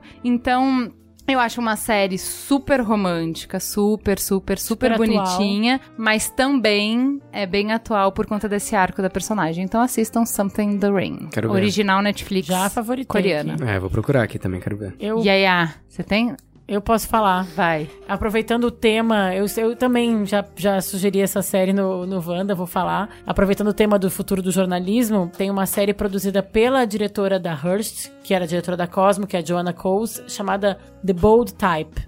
Ai, vou procurar. É uma série sobre bastidores de, de três gurias de 20 e poucos anos que trabalham na Cosmo. Mas na verdade ela chama Scarlett na matéria, mas assim, tem de tudo. Tem até um episódio em que elas passam por um passaralho, sabe? Então é bem a realidade do jornalismo com um pouco de cultura pop. E é meio Sex and the City, mas é muito bem feito. Tem que ter Fala- aviso de gatilho, isso daí, né? Tá na É. Netflix? Não tá na Netflix, Ai. infelizmente. É super gostosinha de ver, assim. E a outra série que eu vou indicar, que é ótima pra minha fase de puérpera, que tem que assistir coisas rápidas, que você já deve ter visto, mas você não custa falar de novo, é Comedians in Cars Getting Coffee. Eu ia falar desse, muito que eu bom. amo, amo, amo, que é 20 minutinhos que tu para Muito entre bom. uma coisa e outra que tu tá fazendo, que é o Jerry Seinfeld, que ele convida vários comediantes famosos de... Enfim, o primeiro episódio é com Jim Carrey. O Jim Fallon é muito O Jim fofo. Fallon. Obama. Tem Obama, Foi tem Obama. a Tina Fey, tem o Alec Baldwin, já foi umas três vezes no programa. Ele pega. um- ele é louco dos carros, ele pega carros diferentes, antigos. passo essas partes Eu acho um saco essa parte. É muito chato. Nem eu carteira de entendo, motorista né? eu tenho. Sempre pulo essa parte do carro. Mas ele pega as pessoas em casa, eles saem dirigindo e vão tomar um café e conversa sobre a vida, sobre o humor. E é engraçadíssima. 20 minutinhos sempre passam voando, vale muito a pena. Pronto, dei dois de uma vez só. Vamos lá, quem vai agora? É, posso falar, posso dar duas, na lá. verdade. Ah, lancei a É, uma é uma série que acho que já tá- já tá um pouquinho desatualizada, mas que eu comecei a ver agora, na verdade, que eu achei absolutamente fantástico, que é Big Little Lies. Muito amo, boa. amo. Meu Deus, muito o que boa. é essa Leiam série? um livro também. O que é essa É, série? que é essa série. E agora tem a Sharp Objects, né? Que é a Quero outra ver série também. dos mesmos produtores. Eu não comecei a ver ainda, mas eu Quero ver terminei na semana passada o Já Big li o Little livro, Lies. Eu li o livro do Xarope. E assim, é uma série que eu achei absolutamente fantástica, porque é, é um drama de soccer moms, assim, né? Tipo, de. É, Ai, meu filho bateu no seu filho, não sei o que lá. várias coisas que poderiam ser facilmente uma novelona, mas que na verdade é, ele conta e constrói a história de uma maneira que é um drama, assim, de que parece que tudo a qualquer momento pode explodir, né? São Que- Ótimas atuações. Ótimas né? atuações. Personagens incríveis que fazem. Ótimas a- atrizes que fazem as personagens que podem parecer ser rasas É. e profundas, né? Sim, é, Ela, é- essa é série reabilitou. Nicole Kidman? Super, Ah, não é? Tô contigo. Nossa. Nossa, detestava a Nicole Kidman. Não, eu amava ela. Eu só queria ela. que todo mundo também amasse. Eu, ela é- veio é- pra, eu não tinha Parece- pé atrás mega com ela, ela voltou agora, amo, enalteço a Nicole. Parece o papel certo na hora certa Total. pra trazer Ela ela. é né? maravilhosa. Ela é demais. E a segunda temporada vai ter a Meryl Streep, né? Sim, Oh my God. como sogra da Nicole. É, isso vai acontecer. Essa era a primeira indicação, que eu só fui assistir agora. E a segunda é um livro que eu tô lendo, que é de um escritor que chama Ben Ratliff, que ele é crítico de música do New York Times. Olha que legal. É, e esse livro se chama Every Song Ever. E é um livro que ele tenta mais ou menos Pretencioso, explorar... É, né? o, o título é bem pretencioso. mas ele tenta... Ele divide em 20... é, tem um subtítulo que é tipo 20 Ways to Listen in the Modern Age, um negócio assim. Que ele tenta dividir ah, vários aspectos da música no geral em 20 tópicos diferentes. Então, ele vai dedicar cada um desses tópicos um capítulo. E aí ele vai falar, o capítulo vai ser sobre música lenta. Então ele vai dedicar um grande capítulo sobre a história da música lenta, quando que a Nossa, música... quero muito. O, o que, que a tem- música lenta... Eu acho que só tem inglês, Tá. é. É, eu, eu baixei no, Não, no é que Kindle, não tem aqui no Brasil Amazon. o livro, tu baixou o livro, É, tá? Isso eu queria saber. Sim, tô lendo no Kindle na Amazon que encontrei o e-book, mas esse primeiro capítulo, por exemplo, vai sobre música lenta. E aí ele vai desde contar a história, quanto discutir um pouco o que que isso causa na pessoa que escuta. E toda a- durante todo o percurso ele vai contando de casos, de exemplos específicos de músicas, que tem inclusive um- uma playlist no Spotify da editora que você pode ir escutando. Ai, que demais. E aí é tipo, um é sobre música lenta, o outro é sobre música rápida, o outro é sobre é, densidade na música, então músicas que muita coisa acontece ao mesmo tempo. O outro sobre repetição, outro Legal. sobre músicas que não acontece quase nada. É, enfim, ele vai pra vários Ai, tópicos amei, já diferentes. amei, quero muito É ler. bem legal, ele tenta meio encontrar uma estrutura básica assim das músicas e dissecar. Eu recomendo, chama Every Song Ever. Muito legal. Yaya, Dica cultural? É. Não, não tenho. É onde seguinte- eu vou comer hoje?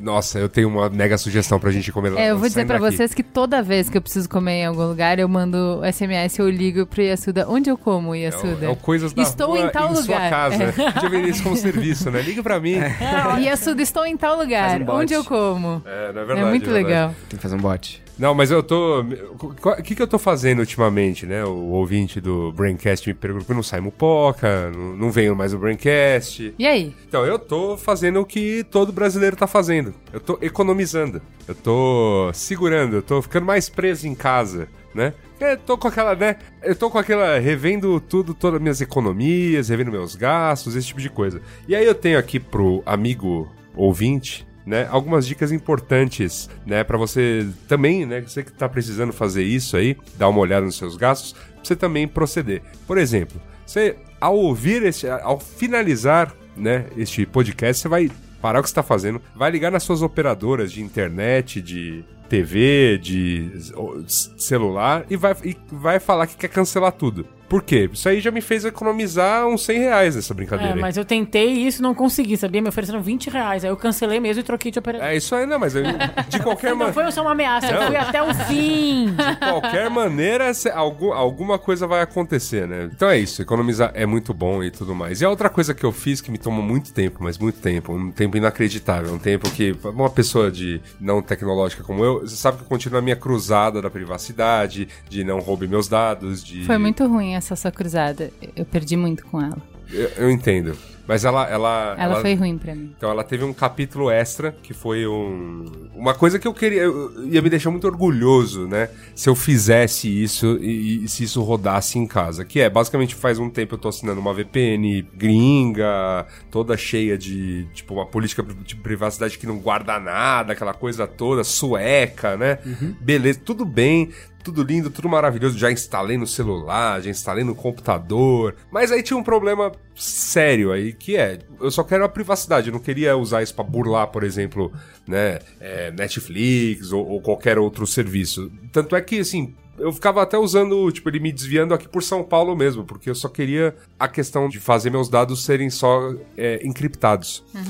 E o lance todo é que hum, quando eu tentava conectar, sei lá, com o Chromecast, Chromecast áudio, a própria TV, dava um, um chabu, um uma coisa, um lance que, putz.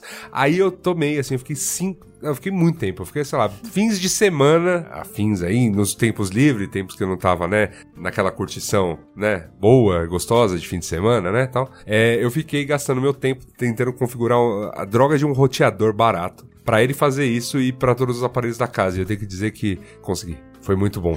Foi Uma atividade bem prazerosa, né? Não, foi. Ah, porque é, é aquela coisa, eu tenho, eu tenho batido muito nessa tecla. O, todo esse lance de rever as coisas e tal, tá me dando aquele prazer que me trouxe a internet. Aquele prazer que quando eu aprendi HTML e falei, eu vou dominar o mundo e tal. É isso, eu acho que tem um lance de. Nossa, pô, eu peguei um, eu peguei um roteador barato, comprei lá um, um barato que, que dava pra fazer isso. Aí você tem que o Maron vai, vai dar um chilique. Você tem que rotar e jogar fora o sistema operacional e colocar outro. E nesse Não, eu, sistema... fa eu fazer isso eu faço pra mim. Eu não- só não acho que todo mundo tem que, tem que saber fazer Cara, isso. Mas é, mas é muito louco. Eu acho que fica a dica pra você que tá na mesma noia, né? Que, pô, foi maravilhoso. Porque agora tá tudo conversando. Todo mundo, a minha rede Wi-Fi passa por esse filtro. Então, já, tudo. Entrou em casa, conectou no meu Wi-Fi, você está seguro. Oh, que bonito. Chique. Quem pode dizer isso? Pouca gente. É, pode crer. Eu estou acabando de ler um livro que até me dá vergonha de falar que eu tô. Levei tanto tempo pra ler. Que é? Estou terminando de ler Jorge Amado, Capitães de Areia? Capitães da Areia. Sério? Ah, Sério? uau. Cara, eu li na escola. Pois é, pois é. Chocada. Chocado, Ale. pode, pode ficar. Eu garanto que ele não vai ter o impacto que teve em mim adolescente pra adolescente virgem. Aham. Hoje eu não vou fazer não nem vai ter. cosquinha, mas na época eu fiquei profundamente abalada. É, é um, é um livro. É um livro. Ele é forte, não é? um livro, é um, é um livro, é um livro forte, forte. Mas é, me foi dado, assim, dizendo você que é esse cara de esquerda, então acho que você vai se identificar muito. Ok. Diz bastante. E aí, Ale? Na verdade, muita gente ouviu falar desse negócio, mas acho que assim, tem que ir lá agora e ver de verdade o Who is America, que é o que é o programa do Sacha Baron Cohen. E é engraçado porque o Sacha Baron Cohen, ele ele depende, né, de você não saber que ele tá chegando, né? Se você souber que é ele, metade da não a gente, né? A pessoa que tá sendo pega por ele, metade da história vai, vai pro saco. Mas o mundo tá louco, né? A gente, efetivamente é isso, né? A Inglaterra tá louco, o Brasil tá louco, a- e a América tá louca também. Só que a América, né, como lugar grande, midiático, onde tem bastante dinheiro e onde tem armas nucleares em profusão, é um lugar onde fica onde ser louco é um pouquinho mais, mais complexo. E onde tem um presidente louco é um pouco mais complexo. Então, nosso amigo Sacha Baron Cohen vai para os Estados Unidos, ele, ele se veste com vários personagens, se disfarça, e ele vai conversar com personalidades do espectro político ah, americano e falar os maiores absurdos para essas pessoas e ver como elas reagem. E o resultado é inacreditável. É assim, tipo, Você não vai acreditar no que aconteceu. Você Você, não vai ficaria acreditar. chocado. Você Não, assim, ficaria enojado. Gente, assim, eu tinha visto, tipo, o trailer, né? Quando eu vi o episódio, ele pega, assim, o primeiro, eu vou falar só assim, pra não ficar dando spoiler demais, mas assim, ele vai atrás. Pode dar porque é só o Yasuda que tá na mesa, o Merigo não tá. né? Mas ele vai atrás, por exemplo, de um cara que, que defende a posse de arma lá nos Estados Unidos e tal, e ele se fantasia de um, de um israelense que defende o seguinte, que defende que a ideia de armar professores é uma estupidez enorme. Pra que armar professores quando você pode armar os alunos? Aí ele, ele começa com uma história assim: lá em Israel nós temos um programa que a gente coloca arma na mão das crianças a partir de 4 anos. A gente tentou três, não foi muito certo. Dois não dá, porque eles não se chamam. Eles não. Como é que é? A gente não chama de Terrible Twos por acaso, né? E tal. Então, aí ele assim: Meu filho participou desse programa, morreu, que Deus o tenha, né? E, e coisas desse tipo, né? E o cara fala e tal. E aí ele faz um comercial com o cara. E o cara topa fazer. O cara realmente ele é um ativista e tal. Ativista, né, da NRA e tal. Ele faz um comercial que você não acredita. Ele faz um comercial com musiquinha em que eles fantasiam uma arma de um bichinho, tipo um ursinho. E aí ele chama o, o pente com os projéteis, né? Ele chama o pente de ah, agora você põe a comidinha por aqui, e aí você coloca a comidinha na, na, na boquinha do ursinho, e aí você atira, e aí você atira no homem mal. Eles fazem todo um comercial absurdo, né? Ele vai também falar com Bernie Sanders, e aí ele faz um, um cara completamente absurdo, é, tentando provocar o Bernie Sanders, mas assim, ele é um pouco mais. Ele é um pouco mais pro lado do Bernie Sanders. Então acho que ele pega um pouco leve com o Bernie Sanders, assim. Mas então, tenta provocar em que sentido? ele vai provocando, ele fala, ele fala, ele vai falando coisas meio, meio assim, é, direita meio absurda pra ver o que, que o Bernie Sanders vai dizer. E o Bernie Sanders vai meio que contrapondo ele, assim, tipo, provocando ele, assim, é, é, se coloca, né? Então acaba não sendo tão, não, não pegando mal pro Bernie Ele Sanders. levanta a bola e o cara corta. e- É, acho que ele, Ah, acho que ele sim, levanta a bola pro resolve. Bernie Sanders cortar um pouco, entendeu? E já pro pessoal, o pessoal mais, mais ma- os malucões lá pro armas, ele é mais provocativo. Aí é pra. Não, é, É pra um é pra espezinhar. expor É. Aham. e, o outro, é levanta pra Ele cortar. pega, pega bem pesado. Então, mas é isso que não. Pra mim Ele não me desce pesado, mais. Nem o Michael Moore não me desce mais. Mas eu, mas eu acho que assim, tipo, eu acho que é muito. Primeiro você tem que ter um, um olhar crítico sobre isso, está muito claro isso. E a segunda coisa, pra mim, com o passar do tempo, eu identifico isso muito claramente pra mim. E eu acho que essas pessoas merecem ser expostas mesmo e pronto. Se o preço é esse, eventualmente, até porque ele não é jornalista, entendeu? Ele tem uma posição clara. Então, assim, se fosse um jornalista fazendo isso, eu acharia de um cinismo absurdo. É humorista, ele tem uma posição, ele é um humorista mais liberal mesmo, ele é zoeira e tal. Então, assim, eu acho menos grave, entendeu? Mas é, o programa, é, o programa é muito interessante. Eu acho que eu, eu acho que a fórmula tende a se esgotar. Não acho que o programa tenha uma vida longa mas é bem divertido, assim. Então, uh, caçem por aí, eu não sei, eu, eu, acho que não tá passando aqui no Brasil ainda, então você vai ter que caçar por aí. Tem coisa no YouTube, tem muito, tá, tá, tá bem espalhado por aí. Então é isso, gente. Temos um programa? Temos um programa, né? acho que foi, né? Acho, acho que valeu, né? Valeu. Obrigada, pessoal. Semana que vem a gente volta com leitura de comentários, que essa semana não rolou. Não que teve. Bom, que bom, que bom, né? É, o programa já tá. Já, já tá, Já né? tá longo, né? Já Já tá tá um pouco longo, tipo, né? duas Então, horas? Deixar mais um pouquinho, né? Então, isso. a gente vai evitar que o Caio nos mate. Tá certo. Beijo, Caio, seu lindo.